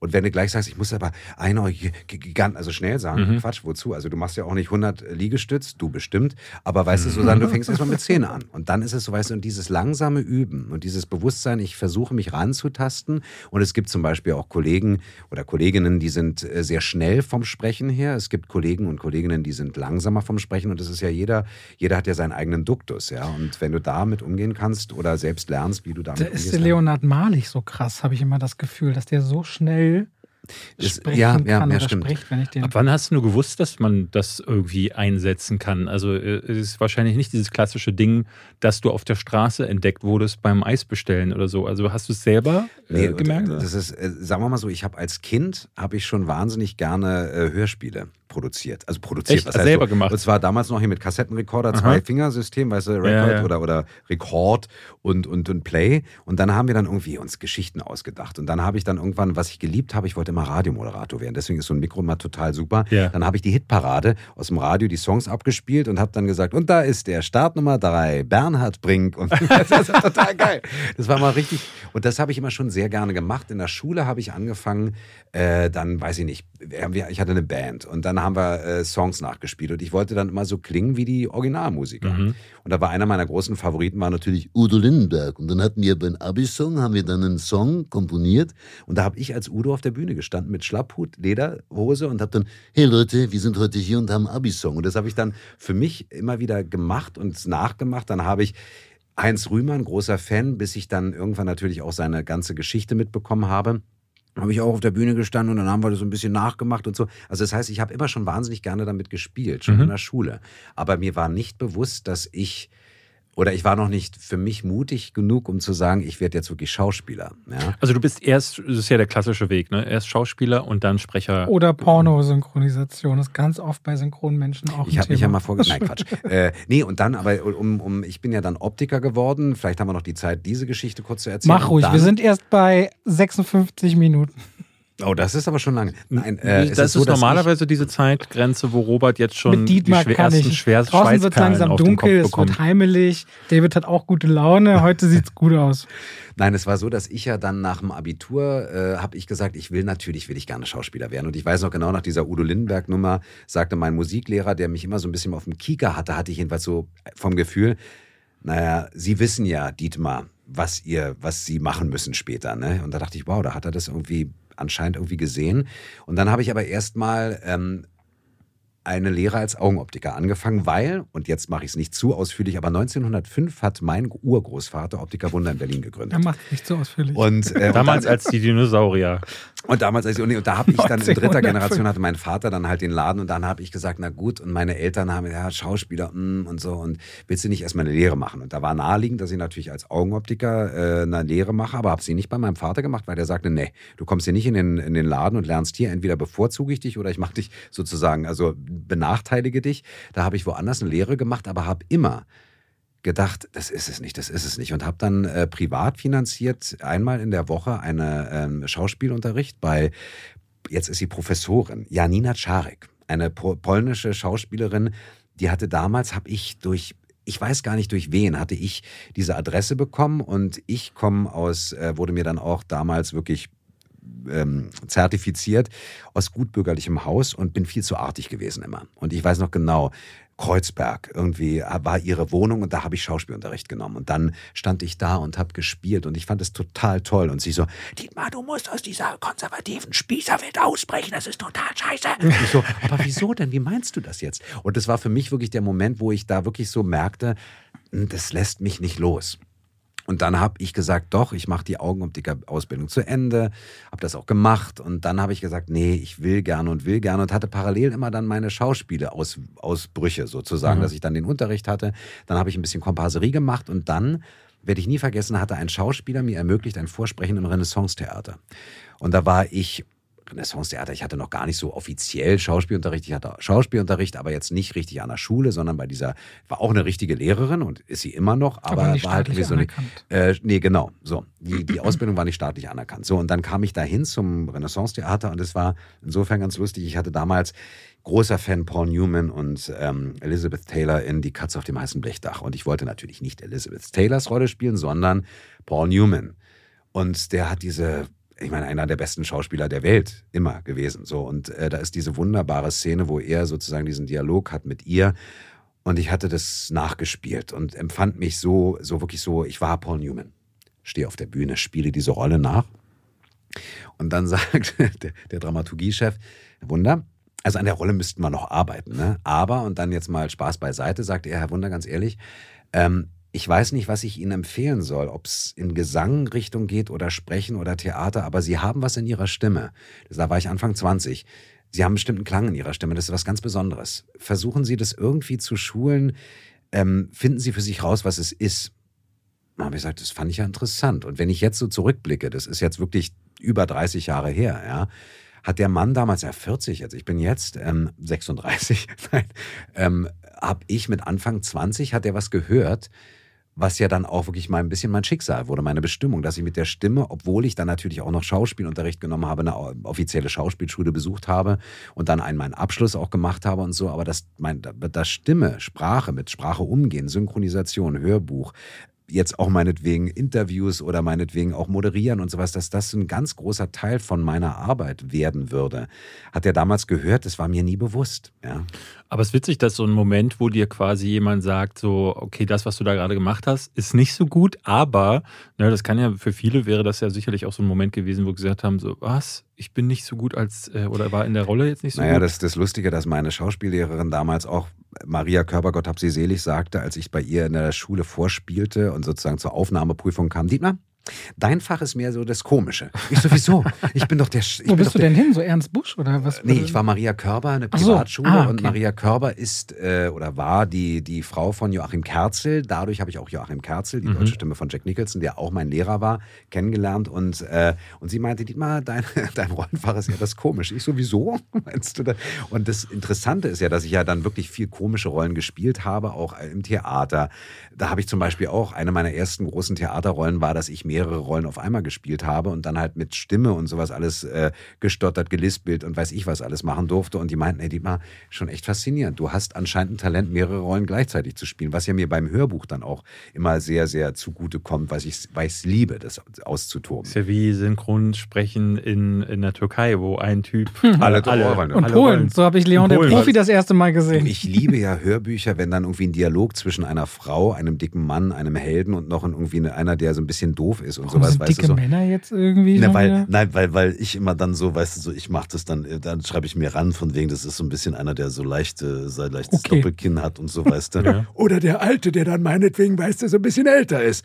Jetzt sei mal ganz ruhig. Weißt du, das zu spielen in, auf der Bühne, weil ich ja auch sehr, sehr gerne Live-Lesungen mache, das ist ein Fest für mich. Also da Ja. komme ich wieder zurück zu dem, was ich in der Schule schon gerne gemacht Erster habe. Synchrontag war wann? 12. Juli 1990 Ich glaube, gesagt? der 17. Juli oder 19. Juli 1990. Und Was habe ich da gemacht? Das weiß ich schon gar nicht mehr. 11.585 Tage. Das musste ich irgendwie mal hast du mal, eingeben. das finde ich aber mal Habe ich mir jetzt mal hier das finde eingegeben. ich ja mal großartig. Das hat mich interessiert zwischendurch. Sag mal, David hat ungefähr vor zwölf Folgen, würde ich sagen, unseres Podcasts gesagt, ich will jetzt auch mal, ich habe jetzt mal Lust, synchron. Also bei mir wurde immer gesagt, äh, unter meinen äh, ich darf Videos... meine Frage auch gar nicht weiter zu Ende unter, stellen. äh, Aber gut. äh, Ich möchte sie selber äh, zu Ende führen. Ähm, mir wurde unter meinen Videos immer gesagt, so deine Stimme, Mensch, du müsstest damit irgendwas machen. Und, Deine äh, Voice-Over-Stimme ist aber eine andere als deine Sprechstimme Genau, jetzt gerade. Äh, und ich hatte, habe da tatsächlich dann auch irgendwie neulich gedacht, so hätte ich mal Lust drauf. Ich weiß, aber ich bin mal, ich habe mal eine Reportage über Videospielsynchronisation gemacht und bin in einem Berliner Synchronstudio gewesen. Und da meinte der Leiter dieses Synchronstudios, also er findet nichts schlimmer, als wenn die ihm Influencer da reinschicken in sein äh, Studio und er muss dann mit diesen ähm, mit diesen Kacknasen. Null, mit diesen Kacknasen zusammenarbeiten und dann äh, ne, diese unausgebildeten Leute, denn, ne, weil Synchronsprecher sind in der Regel oder immer eigentlich, ne, sind immer Schauspieler auch. Und ohne Schauspielausbildung, das merkst du dann halt auch vom Mikrofon. Also sagen wir mal so, es ist natürlich so nachweislich, äh, wenn ich jetzt Namen nenne wie äh, Andreas Fröhlich, Katrin Fröhlich, ähm, Simon Jäger, Oliver Rohrbeck. Ähm, äh, das sind ja alles im Grunde genommen, die haben als Kinder angefangen zu synchronisieren, haben dann natürlich auch Schauspiel Mhm. gemacht, aber die sind ja letztendlich als Kinder reingewachsen, sind eine, ich meine, Andreas Fröhlich, einer der größten Synchronisatoren. Was hat er so Äh, gemacht? Äh, Andreas Fröhlich ist unter anderem Edward Norton und Ah, äh, John mhm. Cusack. Und, ähm, Beide ganz große Karrieren aktuell. Und ja, aber jetzt mal außen vor. Aber nee, für mich, also, oder Simon Jäger oder ähm, Katrin Fröhlich, weißt du, das ist jetzt um nur meinst du, einige zu Kirsten Dunst zum Beispiel so klein auf in diesem Metier groß geworden, Genau, dass man von Kinderschuhen an. Dann hast du natürlich dann, dadurch, dass du als Kind, als Jugendlicher anfängst, hast du natürlich eine ganz, ganz andere Herangehensweise, Ja. dass du dann meinetwegen nicht unbedingt eine Schauspielausbildung brauchst. Aber wenn mir jetzt jemand sagt, du, ich habe eine coole Stimme oder ein Freund von mir oder eine Freundin von mir und so kann die sich nicht mal vorstellen, komm, sage ich, sei nicht böse. Es ist natürlich schon so. Ich sage jetzt auf Knopfdruck, pass mal auf, ähm, der kämpft, nennen wir jetzt mal eine Rolle von einem Mann meinetwegen, der kämpft, die, die Stimme bricht. Wo hole ich denn jetzt meinetwegen dieses, dieses Gefühl der Emotionen vor? Was passiert mit mir, wenn ich anfange mit einer gebrochenen Stimme? Dann muss ich für mich, oder was heißt ich, ich mache es für mich, ich weiß, dann zittert hier hinten mein, mein, mein Kehlkopf. Ich weiß das meinetwegen, ich kämpfe damit, mich zusammenzunehmen, aber das ist meine Schauspielerinnerung, die ich dann natürlich in der Schauspielschule gelernt Dein habe. Handwerk. Mein Handwerk. Und Ja. da sage ich auch so ein bisschen, nur weil ich meine Arztserie synchronisiert habe, kann ich auch nicht sagen, lassen Sie mich mal durch, ich bin Arzt. Ja. Um es mal provokant zu sagen. Aber das heißt natürlich nicht, dass jetzt jemand, der jetzt nicht eine hundertprozentige Schauspielausbildung hat, nicht fähig ist zu synchronisieren. Natürlich geht das. Guckt ja auch Filmschauspieler an. Es gibt ja auch alle, es gibt ganz große junge Schauspieler, die jetzt keine Schauspielschule oder keine Theaterlaufbahn eingeschlagen haben. Ja. Ich habe ganz viel, also was ist ganz viel, relativ viel Werbung gesprochen und auch hier und da synchronisiert. ja. Ähm, dann aber mit, durch YouTube dann damit aufgehört nach und nach und habe ja auch im Grunde das nie wirklich gelernt. Hat, hat aber immer das Gefühl, dass wenn man auf die richtigen Leute trifft, die einen richtig gerne anleiten, helfen, solange man engagiert ist, Ganz solange man sich da reinkniet, wenn man auch sagt, hey, ich bin hier relativ neu, Ich werde ein paar Takes mehr brauchen. Aber solange du dabei bist und zeigst den Elan und auch den Willen, was zu lernen, gibt es wirklich viele Leute in dieser Branche, die einem das nicht übel nehmen. Absolut. meine, ich habe so aber auch Gegenteiliges erlebt beim Ensemble sprechen, wo du merkst, dass alle wollen in den Feierabend. Da bist du dann ungefähr bei SpongeBob war das so. Zehn Schauspieler oder so und dann für die passenden Nebenrollen kommen immer bestimmte Gruppen rein. Und dann habe ich Pfeil, Pfeil ausgesprochen, also mit einem F statt einem PF. Mhm. Und dann wird sich so auf eine ekelhafte Art und Weise im Hintergrund kamen so Sprüche, wo ich so dachte, ach komm, fickt euch halt hart. Ich war so eine meiner ersten, dachte ich, Aufgaben war so echt. Fick mit PF oder? Fick, Fick genau. Und weißt du was, weil das ist zum Beispiel gerade, weil ich ja auch Regie ganz viel gemacht habe, früher ganz viel, habe ich es gehasst, wenn im, im Synchronatelier, gerade damals wurde Ensemble, habe ich es auch mal versucht zu nennen, nicht Menge, Masse, das ist immer so ein bisschen so despektierlich. Also, was heißt Menge, Masse? Das muss auch erstmal den Kopf oder die, die, die weiß immer, Bedienung muss ja auch erstmal synchronisiert werden. Das ist ja nicht nur Menge, Masse. Mhm. Und da habe ich immer darauf geachtet, dass ich jedem da vorne das Gefühl gebe, pass mal auf, du hast alle Zeit der Welt. Das ist ein schöner Satz. Du hast alle Zeit der Welt. Ach, wie schön. Welches, welcher Film, welches Zitat? Na, Egal. Du hast no alle Zeit der Welt? Wir haben alle Zeit der Welt. We have all the time in the world. No, no time, time, to, die. die. Sehr gut. Okay, Entschuldige. Fasst mir gerade, weil ich diesen Satz so schön fand damals. Ja, aber äh, wie dem auch sei. Ähm, und das fand ich immer ganz wichtig. Und wenn dann so eine Tour kam, dass da einer vorne oder einer vorne stand, der nervös war, weil er neu war, und da kam von irgendeinem so Arsch da hinten irgendwie so ein. Da habe ich sofort abgebrochen habe gesagt: Pass mal auf, ganz kurz raus. Oder halt, dass ich nach vorne gegangen bin und gesagt habe, das ist überhaupt kein Problem. Ich bin so aufgeregt. Ich so, ich bin auch aufgeregt. Jetzt machen wir das mal zusammen. Dann habe ich gezeigt und nochmal und wie auch immer. Und ich hatte das Gefühl, dass ich es, glaube ich, immer ganz gut geschafft habe, dass das Ensemble wusste, der Regisseur da hinten, dem ist es nicht scheißegal, was wir hier vorne machen, das gibt es auch sondern der ist dabei, dass wir sagen, ey, ja, und dann habe ich die Szene erklärt, habe gesagt, pass auf, und da meinten die oft zu mir, Dietmar, aber was ganz toll ist, du erklärst uns auch den Film und du erklärst auch, warum wir das machen. Und da ist zum Beispiel ganz wichtig, das ist die Aufgabe des, Schaus des Regisseurs oder Regisseurin, dass du dann halt dem das Gefühl vermittelst. Aber passt natürlich auch zu diesem Star-Talent-Influencer besetzen, was ja ganz gerne gemacht wird und sowas, mhm. oder wenn Originalschauspieler sich selber synchronisieren. Da gibt es auch andere Situationen, wo ich sage, sei nicht böse, nicht jeder kann alles, sagen wir es mal so. Und wenn dann meinetwegen gesagt wird, du, das ist aber ganz total geil und der hat total super im Original gespielt und jetzt synchronisiert er sich nach, da fällt mir eine Kollegin ein, wo ich sagte, sei nicht böse. Vor der Kamera alles geil, aber deswegen kannst du trotzdem mir zuhören, wenn ich dir einen Tipp gebe. Wir hatten jetzt gerade bei äh, einen Fall, wo äh, die Hauptdarstellerin einer Serie, äh, die hat dann vor der Kamera das geactet und das war okay. Aber dann hinterher musste sie das Voice-Over noch, äh, noch einsprechen und das klingt in der Serie, sagen wir, sagen wir es positiv, nicht gut. Und das, das ist dann schon sehr überraschend, äh, weil du merkst es dann auch so, wie sie dann so, so eine Sprecherstimme aufgelegt hat und die wirkte dann oh, noch, David. noch faker. ähm, ich finde das ganz, äh, ganz witzig. Wir hatten neulich bei Sonic, äh, da hat es jetzt wieder, äh, war es wieder der Fall, Julian Bam. Wirst du wahrscheinlich nicht kennen, aber vielleicht äh, hast du Söhne, Töchter? Ja, äh, ein Sohn und eine Tochter. Genau, ja. einer von beiden, vielleicht sogar beide kennen auf jeden Fall Julian Bam, ja. äh, weil alle Kinder kennen den so. Und der spricht Sonic, die Hauptrolle. Und ich finde das schon interessant, dass äh, er ist, glaube ich, der zweite. Gronk war auch jemand, auch ein ganz großer YouTuber, der bei Lego, was war Lego Batman oder so? Lego Batman und ich glaube auch bei Spider-Man spricht. Genau. Into the Spider-Verse hat er irgendeinen Part. Da hat er, glaube ich, den, den, den ähm, Wilson Fisk gespielt. Kann sein, er, er, hatte mehrere Parts. So, und das ist überraschend, dass denen dann schon solche großen Rollen zugetraut werden. Ich hatte im Fall auch von, von Gangster Gang, weil ich mich ja auch so geärgert habe über so viele deutsche äh, so Starstimmen, auch nochmal gemerkt, dass auch ganz viel Order von international kommt. Ja. ja dass auch manchmal dann Dreamworks oder, oder äh, Pixar oder also Disney, dass auch wirklich das gar nicht mal rein deutsche Entscheidungen immer sein müssen, sondern die Order wirklich auch unter anderem von Übersee kommt. Ne? Wir wollen das so besetzen. So ist die Marketingkampagne. Hm. Ja, fällt mir dazu gerade. Entschuldige.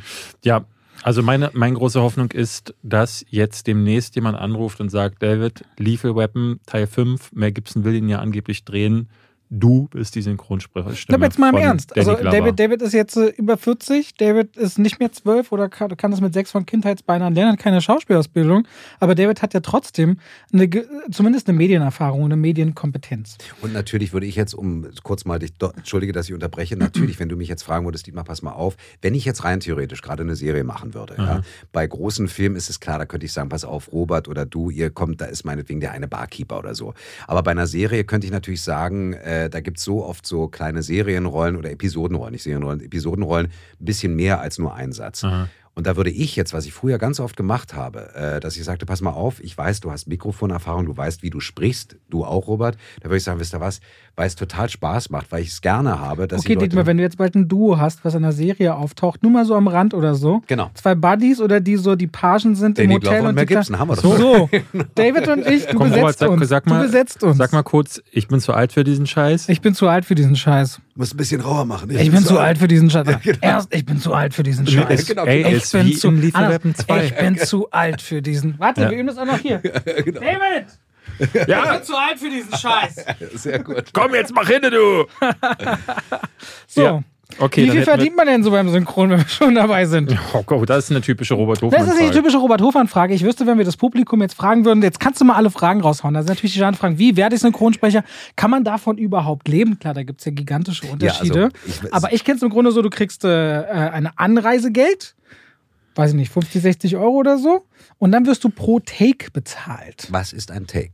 Ein Take ist Mhm. ein Dialogfetzen, wenn man so will. Also der Film wird ja in ganz viele kleine Dialogfetzen oder meinetwegen Sätze, einzelne Worte unterteilt. Stopp. Die sogenannten Wie Takes. viele Takes wären das jetzt gewesen? Das waren Die bestimmt, Erklärung von deinem äh, In Take? einem gut getagten Film wären das äh, sechs Takes gewesen. Sechs Takes gewesen. Und was hast du bei, beim letzten Bond jetzt zum Beispiel? Was ist so die etwaige. Lass mich raten, 300, drei, nee, der ist lang. Der hat bestimmt 390 Takes. Nee, der hatte mehr. Der hatte mehr. Also Oh. Bond hat in dem Film, was heißt Bond? James hat in dem ja Bond hat in dem Film mehr gesprochen als bei anderen Filmen. Also das waren schon mehr Takes, als ich weiß es aber gar nicht, wie viel ich hatte Okay. insgesamt. Ja. Weil ehrlich gesagt, äh, ganz oft, klar, im Vorfeld frage ich wegen, wegen der Zeit, also dass ich weiß, wie viele Tage ich im Atelier sein werde, wie viele Takes habe ich denn ungefähr. Aber gut, ich gehe davon Ja. aus, bei so ikonischen Rollen und ikonischen Stimmen, die, ihr werdet ganz eigene Welten und Wir haben Verträge genau, haben. genau. Aber das ist darum, darum, sprichst du auch darum, bei- darum Also Wahrscheinlich sprichst du bei Knives Out auch mehr als beim Bond, weil bei Bond reagiert er eher. Genau, ganz genau. Also Knives Out ist zum Beispiel, da ist er natürlich wahnsinnig dialoglastig, Mhm. weil Benoit Blanc natürlich Den viel Fall auch mehr, rekapitulieren ja, genau, muss und da so. muss er erklären. Aber darum geht es ja dann, ihr kriegt ja ganz eigene Verträge Ja, und ja, habt ja genau. ganz eigene Agenten. Aber wenn jetzt David da ankäme und das erste Mal spricht, so, ne, dann kriegt er eine Anreisegeld und Ganz pro genau. Take. Eine Com-Gage oder beziehungsweise äh, heißt es Ja, Com-Gage? die, siehst, die waren mal in der Pornobranche. Ja, genau, genau, genau. Die Com-Gage, Freu äh. Grundhonorar, also Grundgage kannst du Aha. so sagen. Ne? Und das ist in der Regel, äh, gibt es auch Gagenverträge, richtig, ne? zwischen 70 und 80 Euro.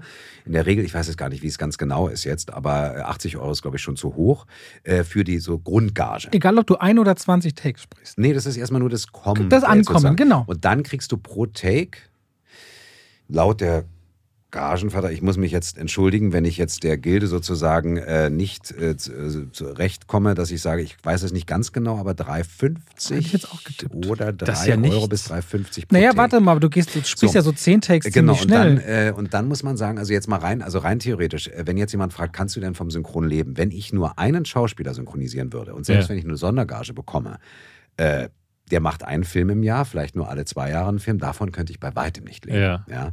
Selbst wenn ich eine Sondergage habe. Wenn ich jetzt sage, ähm, pass auf, du, ich habe Schauspieler XYZ und habe dann auch noch die Serien, wo ich regelmäßig komme und dann übers, also es macht im Grunde genommen die Kontinuität. Wenn ich jetzt sage, pass auf, du, ich arbeite das ganze Jahr über, habe jede Woche mindestens zwei, drei, vier, fünf Synchrontermine, meinetwegen auch noch mehr und das übers Jahr verteilt mit Wochenenden und Urlaub und so, dann kannst du schon sehr gut davon leben, auf Und jeden Fall. Werbung wird natürlich auch nochmal viel Werbung ganz anders was ganz honoriert anderes, genau. und auch mit Wiederholungsgeld. Ich weiß noch, ich war mit Manfred Lehmann, habe ich ja mal einen Reifenwe- Wer- Reifenwechsel-Werbespot gesprochen. Ja. Und weil die Reifen ja im Herbst jedes Jahr gewechselt werden, habe ich dann drei, vier Jahre lang jedes Jahr nochmal das Geld bekommen, die Tantiemen auf das Sprechen.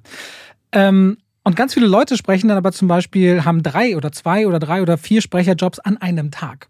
Das heißt, die kommen zum Beispiel wo rein, sprechen ihre fünf oder zehn Takes und gehen dann schon ins nächste Atelier. Und das ist vielleicht auch nur die Straße runter oder den Gang runter, aber du kriegst halt dann diese 80 Euro jedes Mal plus die Takes. Und schon bist du schnell mal bei 200, 300, 400 Euro an einem Tag. Das kann sein, mal, ne? Und das ist schon wirklich sehr viel Geld. Also wenn ich jetzt mal als Schauspieler, wo ich herkomme, was heißt, wo ich herkomme, angefangen. Schauspielausbildung, äh, oft Theater gespielt, kleine Theater gespielt, am Abend, was du da an Gage bekommst. Und als ich dann plötzlich die Welt des Synchrons kennenlernte, dachte ich, boah, das ist natürlich nochmal wirklich was anderes, ja. Und da ist es für mich auch so, wenn du regelmäßig im Synchron arbeiten darfst und kannst, ist es schon etwas, wo ich sage, das ist schon ein Geschenk, wenn man da den Einstieg schaffen kann und geschafft hat. Ja. Was war denn der, der Durchbruch für dich? Also was war die Rolle, wo du merktest, äh, du hast gesagt, von, Fonzi, äh, nicht Äh, Fonzi, genau, sondern das war hier bei Happy, Days, war so, das, danach haben mich ganz, ganz tolle Santiago Ziesma, äh, Joachim Kerzel, äh, Peter Flechtner, die haben mich alle mit an die Hand genommen und gesagt, pass auf, wir führen dich rum, stellen dich vor, damit, weil es ist natürlich immer, wenn jetzt einer da meinetwegen schon etabliert ist, dann ist natürlich viel schöner, du, ich habe einen jungen Kollegen, junge Kollegin, stell die vor und so. Und dann habe ich halt erstmal so kleinere Rollen gesprochen und witzigerweise habe ich ein halbes Jahr später ich, also wenn ich mich recht entsinne, war es wirklich ein halbes Jahr später, dreiviertel Jahr später, den ersten Kinofilm von Christian, Schla Christian Slater gesprochen, synchronisiert, und zwar Pump Up the Volume. Pump da hat er nochmal Radio, einen Piraten-Radiosender hat er gemacht, total cooler Film. Ja, den hab hab ich auch letztens mal angeguckt, dachte, Mann, da klinge ich echt noch jung. War das vor oder nach Heathers? Oder war das vor Robin? Nee, es war nach Robin Hood. Ne? Robin Hood war 90. Nee, das war davor, glaube ich. Oder, äh, guck mal nach, ich Robin Hood war 91 oder 90, irgendwie so in dem Dreh. Ah, okay, dann war es unmittelbar davor und Heathers war danach. 89, glaube ich. Okay, aha. Und dann, Da war, hatte er ja gerade noch eine Karriere. Das, Aber dann hat es natürlich, also später, dann war es Sven Hasper, oder Sven Hasper hat ihn dann danach immer synchronisiert. Ah, okay. Und was dann mein großer Seriendurchbruch war, war dann äh, Twin Peaks, James Marshall. mhm. Tolle Rolle. Hab ich nie gesehen. Leider Ja, nicht. auch nicht. Kult, Kult. Also damals war das echt ganz, ganz toll, ganz besonders. Das war auch so ein, so ein Serienkult. Ja. Und dann kam äh, Northern Exposure, ähm, ausgerechnet Alaska. Und zwar Rob Morrow in einer unglaublich tollen Serie. War auch eine der Mutterserien. Das Und kenne ich haben doch viele- auch. Das er haben- wurde versetzt. Ja, genau, genau. nach oben nach Alaska. Ah, ja, ja, das habe ich auch irgendwie Und, gesehen. und da habe ich A, die Rolle war ein Hammer, weil Rob Morrow äh, super gespielt hat, die ganze Zeit äh, auch ganz viel äh, sich wiederholt und gestottert und gegessen. Und da habe ich wirklich Synchronisieren richtig gelernt. Ja. Daniela Hoffmann an meiner Seite, Julia Roberts Stimme und eine ganz tolle Schauspielerin, mit der habe ich zusammen synchronisiert und äh, hatte echt Schiss, weil die so gut war immer. Und ich, oh Gott, und die redet so, ist so schnell und ich so, oh, und muss. Und sie hat mich es war eine ganz, ganz tolle Zusammenarbeit bis heute und das war eigentlich, muss ich sagen, Twin Peaks, Northern, also ausgerechnet Alaska und dann kam recht bald Cuba Gooding Jr. in Mhm. Outbreak. Das war meine erste Ah, große okay. Rolle. Danach hatte ich das Glück, ihn weitersprechen zu dürfen und äh, ja, und dann die Ich nächste. wusste gar nicht, dass er, war, der war in Outbreak, dabei? Outbreak. Und zwar Der mit der Dustin Arzt- Hoffman und mit Kevin Spacey, der. Äh, Morgan Freeman war auch noch dabei. Ja, ja. Morgan Freeman und äh, Kevin Spacey war auch dabei. Kevin Bei Spacey war der, der sich an, äh, der, der den Riss im Anzug hat und dann äh, stirbt in der Stimmt, zweiten ey, Hälfte, Wahnsinn, genau. Ja. Und der ganz toller Film auch. Ja, ja, der war klasse. Also, wenn man sich jetzt überlegt, aber genau da und dann kam äh, bei Little Nicky war Adam Sandler das erste Mal, dass ich Ah, ihn okay. synchronisiert habe. Und danach gab es nochmal ein Probesprechen. Und das ist wirklich eine. eine Warum gibt es dann nochmal ein Probesprechen? Weil ich war bei Little Nicky war ich ja noch nicht gesetzt. Da gab es ja noch andere Kollegen, die ihn synchronisiert haben. Und Little Nicky war aber super. Und dann tretet er- ihr ist alle er- er gegeneinander in Lit- an nochmal, oder was? Ist er in Little Nicky nicht auch so? Ist Da, hat dann eine Hasen. Wollte ich sagen, ja, das war irgendwas, ja. Ist war, bei Dietmar krass, wenn, er, wenn, wenn Dietmar äh, quasi normal redet, klingt er wie Daniel Craig und wenn er dabei lacht, klingt er wie Adam Sandler. mhm. Das sagen mir manche, wenn, die- du lachst, dann, dann höre ich Sandler. Weißt du, genau, das ja, ist das stimmt. Ja. Ähm, na, und dann gab es bei Mr. Dietz, äh, ja, da war es wirklich so, dass sie gesagt haben, okay, Mr. Dietz war Sony Pictures damals. Äh, und da gab es ein Probesprechen. Und da haben sie ge- eingeladen, auch mich. Und dann hieß es von wegen, äh, Dietmar, Probesprechen, Adam Sandler und so. Ich so, oh, das ist ja toll, Mr. Dietz. Und, ähm, und dann hieß es ja von wegen, Dietmar, Das war der das mit. Winona Ryder, ne? Mr. Dietz. Nee, äh, Totoro war dabei, auch. äh, John Turturro? John Ryder, guck mal nach, Ich da weiß bist, du- es du gar bist ja der. Filmfachmann hier. Also, ähm, war das Winona Das Ryder? ist Der ein ja immer- Filmpodcast, äh, Dietmar. Ja. Ach stimmt, du hast Winona ja recht. Ryder. Ah, siehst du, Ja, na, das guck ist mal hier- an, siehst du? Aber Adam Sandler hat mitgespielt. Ja, Nein, ja. da war es so, dass ich das Probesprechen, äh, ich sollte die erste Version aufnehmen, weil es war an dem Abend kein Regisseur da und ich habe gesagt dann, okay, dann nehme ich es jetzt auf, weil sie meinten, Dietmar, nimm es bitte auf. Ich so, ist es okay, ja. Und dann habe ich ähm, ihn gehört im Original. You know, he's talking like that the whole time with this little kind of like melody und so. Und ich habe dann gesagt, okay, dann versuche ich es so zu synchronisieren, wie er, ich, wie ich es empfinde. Und dann hat mich die Supervisorin angerufen, meinte, Dietmar, was immer du gemacht hast, genau so möchte ich das, dass du, dass, du Sandler synchronisierst. Wo ich dachte, wow. Und da hatte ich das Glück, dass sie mich dann äh, genommen haben für Mr. Dietz. Und Sandler hat bei einem Interview in Köln mal gesagt, der Typ, der mich auf Deutsch synchronisiert, so sollen die anderen mich auch synchronisieren. Und der soll es auch in Portugal machen, keine Ahnung. Und das war das schönste Kompliment, was ich natürlich von Sandler bekommen habe, dass ich, klar, er spielt ja auch nicht immer mit diesem Singsang in der Stimme, aber Ja. dieses leichte Singsang, diesen Mono, also weißt du, meine, diese Art, wie er spricht, das hat er schon in manch oder in vielen Filmen. Und ja, und das war, das war im Grunde genommen dann ähm, Cuba Gooding Jr., Adam Sandler Und äh, das waren so die großen, äh, großen Namen, die ich dann äh, Hast du- synchronisieren Hast du durfte. Daniel Craig von Anfang an gemacht? Nee. Nee? Daniel Craig hatte ich nie synchronisiert bis Casino Royale. Ah, okay. Das waren alles, das waren andere Kollegen, tolle Kollegen. Also Thorsten Michaelis hatte ihn in Layer Cake synchronisiert. Road Äh, Perdition. Oliver Siebeck in München.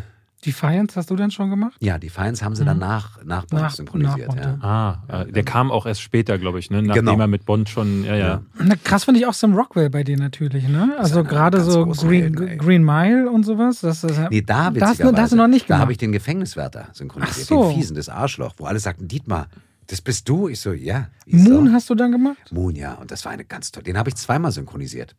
Total schräg. Es gibt manche Filme, wo die Rechte nicht frei waren und da haben sie gesagt, es ist billiger, die Rechte oder es ist billiger nachzusynchronisieren oder neu zu synchronisieren, als die Rechte abzukaufen. Was meinst du damit? Also wie die Ich Rechte waren nicht frei. Warum Nein, die, musstest äh, du genau? Du, das weiß ich auch nicht. Es war so, dass der Film, äh, den hatten wir synchronisiert, ich weiß gar nicht, wann der rauskam. Das gibt's doch auch bei Es war einmal in Amerika, gibt es ja auch Und eine komplett Magnum. neue Und Synchronvariante. Magnum war, wurde auch nochmal nachsynchronisiert.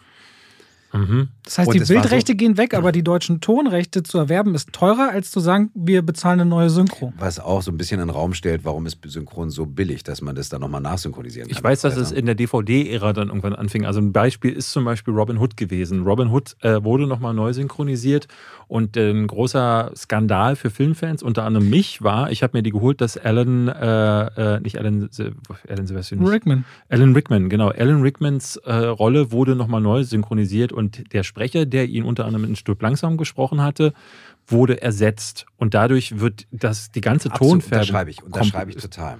Absoluter äh, Unsinn. Und das gab es tatsächlich in den Jahren immer mal wieder, dass dann Rollen neu gesprochen wurden für denselben Film. Und das nervt, weil, glaube ich, die äh, das nicht mehr hingehauen hat. Ich finde es manchmal wirklich krass so. Ich erinnere mich, Terminator 2, als sie die Special Edition auf DVD gepresst haben, haben die dann tatsächlich ähm, mit den Synchronsprechern nochmal gearbeitet. Und während sie für Schwarzenegger und Linda Hamilton die originalen Sprecher rangeholt hatten, um die, ne, weil sie zusätzliche Szenen eingepflegt hatten, war es so, dass der Sprecher von äh, Edward Furlong, der ist natürlich schon erwachsen gewesen und in den Stimmbruch gekommen mittlerweile und den konnten sie mit nicht mehr verwenden. Also haben sie nach so einem äh, ganz lange nach einem Kinderdarsteller suchen müssen, der ungefähr wie äh, Edward Furlongs Synchronsprecher in Terminator 2 äh, äh, klingt. Und finde ich, ist ihnen ganz gut gelungen. Ich finde auch Linda Hamilton klingt anders im Deutschen äh, in dieser Special Edition. Aber das, das finde ich dann, das ist ein schöner Ansatz. Scheiße ist es dann, wenn sie es halt komplett ersetzen müssen. Ja, ja, das ist dann. Also von daher zu, zu Moon und Sam Rockwell, da habe ich ihn zweimal mit einem Abstand von sechs, sieben Jahren synchronisiert. Und witzig war, dass wir dann auch wirklich merkten, wir können jetzt durch den Sprachgebrauch innerhalb der sechs Jahre Sachen anders synchronisieren, als wir es damals gemacht haben. YOLO zum Beispiel sagen. Ja, zum Beispiel ganz, ganz interessant, Marty, äh, Marty. Ne? Also, dass man sagt, heute ist mehr dieses, dass man einen Marty nicht Marty sagt. Das hat man früher gesagt, nee, das ist zu amerikanisch. Dann haben wir Marty gesagt oder irgendwie so. Ist ja generell jetzt, glaube ich, immer mehr so, dass man, äh, ne, wenn man, wenn man jetzt Sachen eindenglischt, zum Ja. Beispiel, geht das, glaube ich, mittlerweile durch. Ähm, Mehr als damals. Mehr als damals, ja. Mich interessiert übrigens mal das Problem und das Problem. Eine Sache beim Synchron ist ja, ihr müsst ja eine Übersetzung finden, die trotzdem einigermaßen lippengetreu Ja. ist. Das heißt, ihr bringt was in unsere Sprache, müsst aber manchmal auch ein wenig den Sinn verändern oder gucken, wie ihr gerade Witze auch versucht Ja, das ist anzupassen, ganz schwer. dass sie trotzdem aber einigermaßen lippensynchron bleibt. Warum kommt man dann auf die Idee bei Filmen wie Dear Evan Hansen oder so, Musicals, komplett auch die Musik auf Deutsch zu machen, wo du dann weißt, das funktioniert nicht mehr. Weil die Songs werden übersetzt und siehst dann jemanden singen und irgendwas drüber gesungen, was überhaupt nicht mehr matcht. So ein bisschen wie damals chinesische, also amerikanische Synchronisation von den japanischen Kampffilmen oder so. ne? Also warum wird sowas Ja. gemacht? Du musst ja Ähm, schon beim Synchron dann vorerst feststellen, das funktioniert doch hier gerade hinten und Also vorne nicht. oft ist bei Musicals, äh, auch gerade jetzt bei meinetwegen Filme, die für Kinder gemacht sind, der Mhm. Sinn dahinter, dass Das ist aber kein Kinderfilm. Ich meine es wirklich explizit Musical. Eigentlich die nicht jetzt Disney und so weiter sind, da verstehst ja, dass man bei Encanto und so weiter deutsche Sachen macht, Ja, auch wenn die dann wesentlich schlechter werden. Aber bei Animationsfiguren sieht man das ja auch nicht so Nee, sehr. ganz so okay wie bei. Ehrlich gesagt, warum sie es machen, entweder sind es rechte Fragen, das kann der eine Grund sein, äh, hundertprozentig weiß ich es aber auch nicht.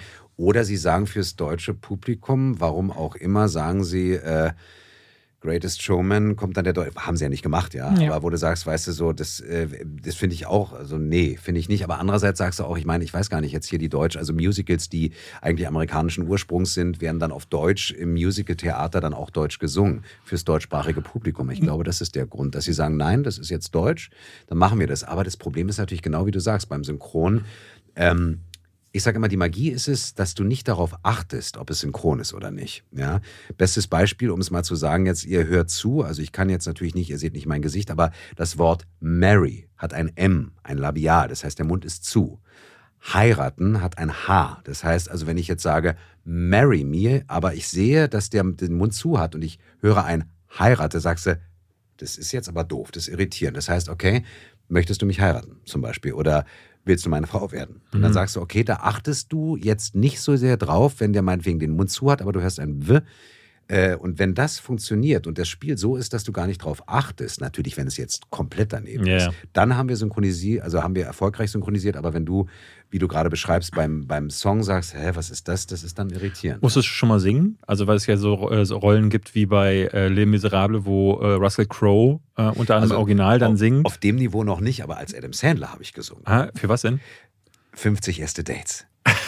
Im Handula, dem alten Laden, wollte ich in deinem Anzug baden. Weißt du, das war super, das war super.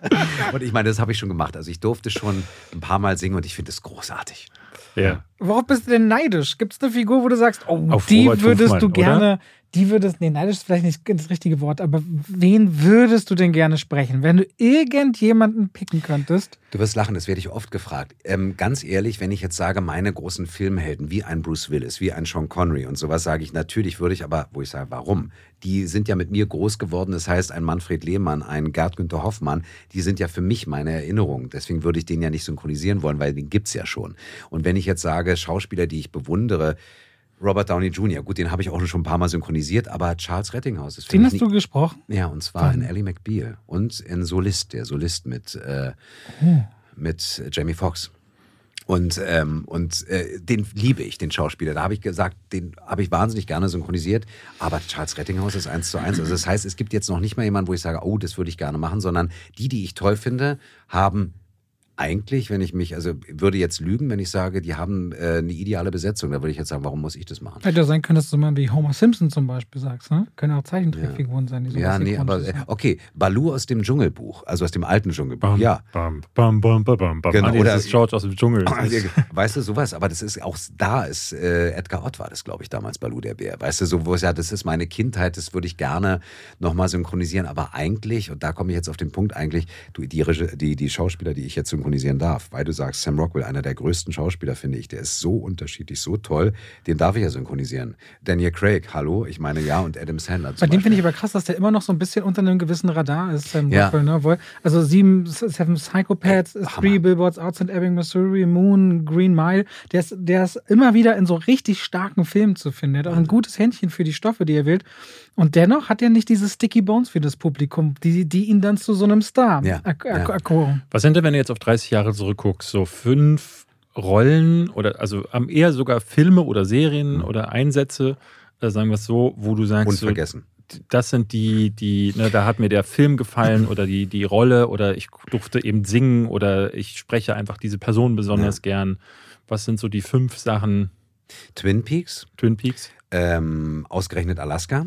Aha. Dann äh, Cuba Gooding Jr. und Jerry Maguire war einfach ganz großes Kino im Ja. wahrsten Sinne. Warum? Äh, weil einfach diese Rolle, der hat so super gespielt und da durfte ich alles austoben, was ich liebe. Ja. Äh, Ausbrechen, emotional werden und rumschreien und weinen und sowas war. Das war ganz toll. Stimmt, der ist wirklich wild in dem Film. Ja, ganz genau das. Dann äh, Adam Sandler in 50 erste Dates, die Wutprobe, weil das einfach so toll von der, von der, von der Dramaturgie ist, so Aha. ergreifend und so toll Ich gespielt. glaube, für Fans, das leg, mich, leg dich nicht mit Sohan an, Leg aber dich auch nicht extrem beliebt. Großartig. Das war auch eine, das war eine Mit dem Herausforderung. Bubble und Wie Humus. Bubble. Nicht der Busch. Der Busch. Und, genau. und, Hum und Humus, das ist wirklich Das ist viel, ganz, das war hat auch viele toll. Fans. Viele Aber, Fans. aber noch vorher ist es dann, äh, war auch Moon ganz toll, weil die, die, wie er spielt, ist ganz großartig gewesen. Und ich durfte ja auch mal Edward Norton synchronisieren in ähm, American History X. Das war für mich Stimmt, eine ganz, ganz, ganz stimmt. intensive Arbeit, weil ich da gedacht habe, erschreckend ist, wie du mit Sprache anfangen kannst zu manipulieren. Mhm. wie er diese Rede hält. Und ich habe da wirklich gemerkt, da, äh, weil ich oft gefragt werde, nimmst, nimmst du das denn mit? Gehst du denn als Bond aus dem Studio, wenn du Bond synchronisiert hast? Ich so, ich bin Bond, ich brauche es nicht zu sagen. Äh, nee, natürlich nicht, sage ich. Das ist ein Bühnenausgang, ich gehe raus. Aber bei Edward Norton, American History X, war es wirklich so, dass ich dabei gemerkt habe, so eine untergründige Aggression, weil er die ganze Zeit diese, diese, diese, diesen Hass gespielt hat. Es war schon echt faszinierend, dass, dass das was mit dir macht, wenn du sowas spielst. Und ähm, Hotel Wanda, Don Cheadle, mhm. einer der ergreifendsten Filme oder auch LA Crash, also Crash auf Englisch, aber LA Crash, das war einer, ach, da kriege ich jetzt noch Gänsehaut, weil die Filme mich so mitgenommen haben und sowas synchronisieren zu dürfen. Ne? Also jetzt mal und dann fortgespult, dann so Hahn meinetwegen war ganz groß, weil das so äh, lustig war. Ähm, meine Synchronregie ist jetzt nochmal eine andere Geschichte. Äh, auch da gibt es so Meilensteine für mich. Und dann kam natürlich James Bond, war natürlich für mich, äh, ich wollte Schauspieler werden, weil ich als Junge Sean Connery gesehen habe als Bond. Und dass ich dann 2006 in diese in diese Welt, in dieses Universum Bond einsteigen durfte und ein Teil davon geworden bin seit 15 Jahren, 16 Jahren jetzt. Das war für mich natürlich ein ganz, ganz großes Erlebnis. Ja. Krass, ja. Gina hatte noch gefragt, also meine Frau wollte noch wissen, und ich glaube, du, hat ja immer so dieses Missverhältnis, dass so die großen, tragenden, besser bezahlten Rollen in Hollywood sind ja meist Männer. Ne? Sind ja. ein Überhang bei Männern, bei den Erzählen, um die Figuren, um die herum erzählt wird. Und ergibt sich da nicht automatisch beim Synchron die Tatsache, dass es als Mann leichter ist, die besseren, größeren, langlebigeren Parts zu bekommen gegenüber den Ja, Frauen? leider ist das so. Also es gibt natürlich ganz große Schauspielerinnen, die ganz großartige Schauspielerinnen haben, die sie synchronisieren im Deutschen. Ja, aber du hast natürlich recht. Die Auswahl an Männerrollen ist natürlich weit größer und das heißt auch für Männer als Schauspieler im Synchron gibt es mehr an Auswahl oder meinetwegen mehr an Menge. Und auch, es ist natürlich so, dass äh, wenn ein Schauspieler älter wird, ähm, bleibt er vielleicht immer noch interessant. Und Schauspielerinnen, die älter werden, gut, natürlich, eine Mary Streep, ungeschlagen, natürlich großartig. Oder ähm, unsere geliebte M, Judy Dench, ja, weißt du, äh, das sind Schauspielerinnen, die sind natürlich auch im Alter noch großartig. Aber es ist in Hollywood natürlich sehr schwer, auch behaupte ich mal, glaube ich, für eine Frau da mithalten oder du musst da, glaube ich, mithalten oder ich glaube, der Druck ist schon nicht ohne. Und äh, die Auswahl an Rollen ist natürlich bei Männern, ähm, ja, guck dir die Theaterstücke von damals an. Es gibt natürlich ganz tolle Theaterstücke mit Frauenrollen oder von Frauen geschrieben, auch für Frauen oder von Männern geschrieben für Frauen, wo ich sage, ähm, ist es natürlich schon da, aber die Männerwelt ist nach wie vor sehr dominant. Das ist das bei Computerspielen schon. und Hörspielen auch so? Gute Frage. Also, wo ich mitspreche, ja, ja, ja, schon. Also, ich sag mal so, die, die Hörspiele, die ich begleite, gut, ich spreche mit, weil ich als Mann natürlich besetzt werde, als Mann. Aber das stimmt schon, dass äh, Computerspiele kenne ich mich nicht so aus. Aber wenn ihr jetzt mal so, oder du bist ja. David noch, ist da sehr stark. Ja, drin. also da gibt es, glaube ich, schon auch mehr Männer dann, ne? Wahrscheinlich. Es, sie versuchen das so ein bisschen zu drehen in den letzten Jahren mit mehr weiblichen Heldinnen, aber es ist tatsächlich äh, hauptsächlich männlich besetzt. Ich meine, ja. guck mal, jetzt werden wir mal Hörspiele. Ne? Also eine der bekanntesten äh, Hörspielreihen ist natürlich die drei Fragezeichen. Das sind Zeichen und nicht Zeichenen. Ne? Also natürlich, und fünf Freunde, da gibt es natürlich Hanni und Nanni, gut, das gab es auch. Bibi und ja, Tina. Bibi, natürlich, stimmt, stimmt, ja. du hast recht. Also von daher doch, die gibt es schon, aber es könnten weitaus mehr sein. Ganz ehrlich, unterschreibe ich sofort. Wollen wir zum Schluss noch fünf, äh, unsere Top fünf Heute, heute brauche ich gar keinen Schluss. Mir geht's dir gut. Du willst, willst du heute die Folge beenden, ja? Ich würde die Folge heute beenden, okay, weil gut. ich merke auch, ich werde müde. Aber es hat nichts mit euch zu tun, sondern einfach so, Wir haben heute sehr spät angefangen aufzuzeichnen. Äh, äh, heute Morgen die Presseverführung ging um 9.30 Uhr los. Ähm, ich würde mit euch vielleicht gerne noch, wir machen manchmal, nicht mehr immer, aber manchmal die Top 5. Vielleicht kommen wir auf ein paar Sprecherrollen, die uns im äh, Kopf geblieben sind. Ich meine jetzt so äh, Synchronrollen. Äh, ich habe gerade mal überlegt, während wir so gesprochen haben, was sind so meine liebsten Rollen, die so gesprochen wurden. Und ich liebe zum Beispiel Bruce Willis, klar, alles, was der macht. Ähm, ich finde Forrest Gump total, total super, weil das Original, da ist, ist, ist ähm, wird für, für mich in der deutschen Synchro übertroffen, finde ich. So, deswegen dachte ich vielleicht. Arne Elsholz, Gott genau, sicher, genau. Ist eines der seltenen Fälle, wo ich sage, da präferiere ich die deutsche und Terminator 2 auch, finde ich, ist Arnold Schwarzenegger. Der, klar, der hat da was im Englischen, weil er ja auch so ein bisschen stümperhaft Englisch spricht, aber die, das originale Arnold Schwarzenegger-Gespräche äh, äh, ist Thomas Danneberg. Genau. Macht der nicht auch Sylvester Stallone? Ja, ja genau, genau. Das ist genau, ganz weird, ne? Na, ich mag, also unser Podcast heißt jetzt mal wie Pech und Schwafel, also Terence Hill und Bud Spencer. Stimmt. Unvergessen. Wie hieß denn der Ja? Synchronregisseur? Peter Brandt? Äh, Nee, Peter. Rainer Brandt. Rainer Brandt. Der hat dafür einen Bambi bekommen. Ja? Auszeichnung, ja, ja. Rainer Für- Brandt für hat doch auch die zwei gemacht und so, der hat doch äh, das so mitgeprägt, so diese 80er Jahre, wie, wie so auch diese ganzen Filme Und die Italo-Western. zwei auch. im Deutschen hat nichts zu tun mit dem Original. Ja, ja. Ja, ja, ja, ja. Weil der Rainer Brandt ja, äh, glaube ich, ne, als äh, der hat ja als wie, wie nennt man das dann Synchronautor oder so? Er Autor schreibt und Regisseur. Und die haben ja dann synchronisiert. Sie hatten zwar den Text, aber sie haben gemerkt, zu wenig Text. Und dann haben sie gesagt, okay, dann muss ich hinten noch Tschüssikowski ranhängen. Dann haut's hin. Und dann, Ja, auch, ja. weiß ich, ich habe noch zu wenig Text. Haben sie auch wirklich dann aufgenommen im Original. Also dann merkst du manchmal, das war jetzt aber nicht irgendwie so gedacht, die haben improvisiert. Ja, also, Es gibt ja, es gibt, ich hatte mal eine Retrospektive zu Bud Spencer gemacht und die haben ja dann später, als das dann richtig durchgestartet ist mit diesen humorvollen Varianten, haben die die ersten Filme der beiden, die noch gar nicht humorvoll waren, sondern wo noch auch wirklich Leute getötet wurden, haben sie nochmal neu synchronisiert. Und es gibt beide Fassungen und es ist sehr schön zu sehen, in der einen bestellen beide Nudeln und dann sagt er, ey, jetzt bring doch mal bitte die Nudeln. Und in dem anderen sagt, ey, jetzt mach mal jetzt, aber machst du mal schnell. Wenn du nicht gleich die Nudeln hier ranbringst, dann ist aber äh, krachi krachi oder so. Ich dachte so krass, wie sich der Film komplett dreht. Wahnsinn, ne? Nur durch die Art und Weise der. Ich würde äh, Kathy Bates in Misery sagen. Ich liebe sowieso Kathy Bates, ähm, aber die hat äh, äh, oder grüne Tomaten, glaube ich, weiß gar nicht, ob das dieselbe ist, aber äh, Misery ist mir im Kopf geblieben. Regina Lemnitz ist das. Regina Lemnitz. Ja. Macht die, Ganz, macht die noch was? Ja, ja, ja. Ja, weil die fand ich, äh, äh, und diese Stimme von äh, Regina Lemnitz in dem Fall, die höre ich auch irgendwie, habe ich immer wieder im Kino gehört. Ganz, ich tolle ich könnte jetzt nicht mehr sagen, wen sie noch gemacht hat, aber das ist eine starke Stimme. Ich habe noch Robert De Niro und Taxi Driver. Du quatscht mich an. Wir vorm Spiegel stehen. Das ist natürlich auch so, auch fand ich auch im Deutschen so einen kultigen Moment. Das stimmt. Was hast, was hast du, was, Taxi Driver war auch schon Christian Brückner. Naja, das war, glaube ich, sein, seine ja. erste Rolle, sein. womit er dann auch wirklich gesetzt war auf, äh, auf Robert De Niro. Wo ja viele sagen, Robert De Niro im Original, und das ist wirklich ein begnadeter Schauspieler, klingt, äh, auch da gibt es manche, die sagen, du, Christian Brückner gibt ihm noch viel mehr Charisma. Ne? was ist so eine deiner liebsten Sprecherleistungen? Äh, Gerd Günther Hoffmann in, äh, als Paul Newman und Sean Connery. Ähm, Rolf Schuld als Robert Redford. Ähm, Regina Lemnitz, Aha. auch eine ganz große Kollegin. Äh, äh, wer denn noch? Ähm, Arne Elsholz als, äh, als äh, Tom Hanks.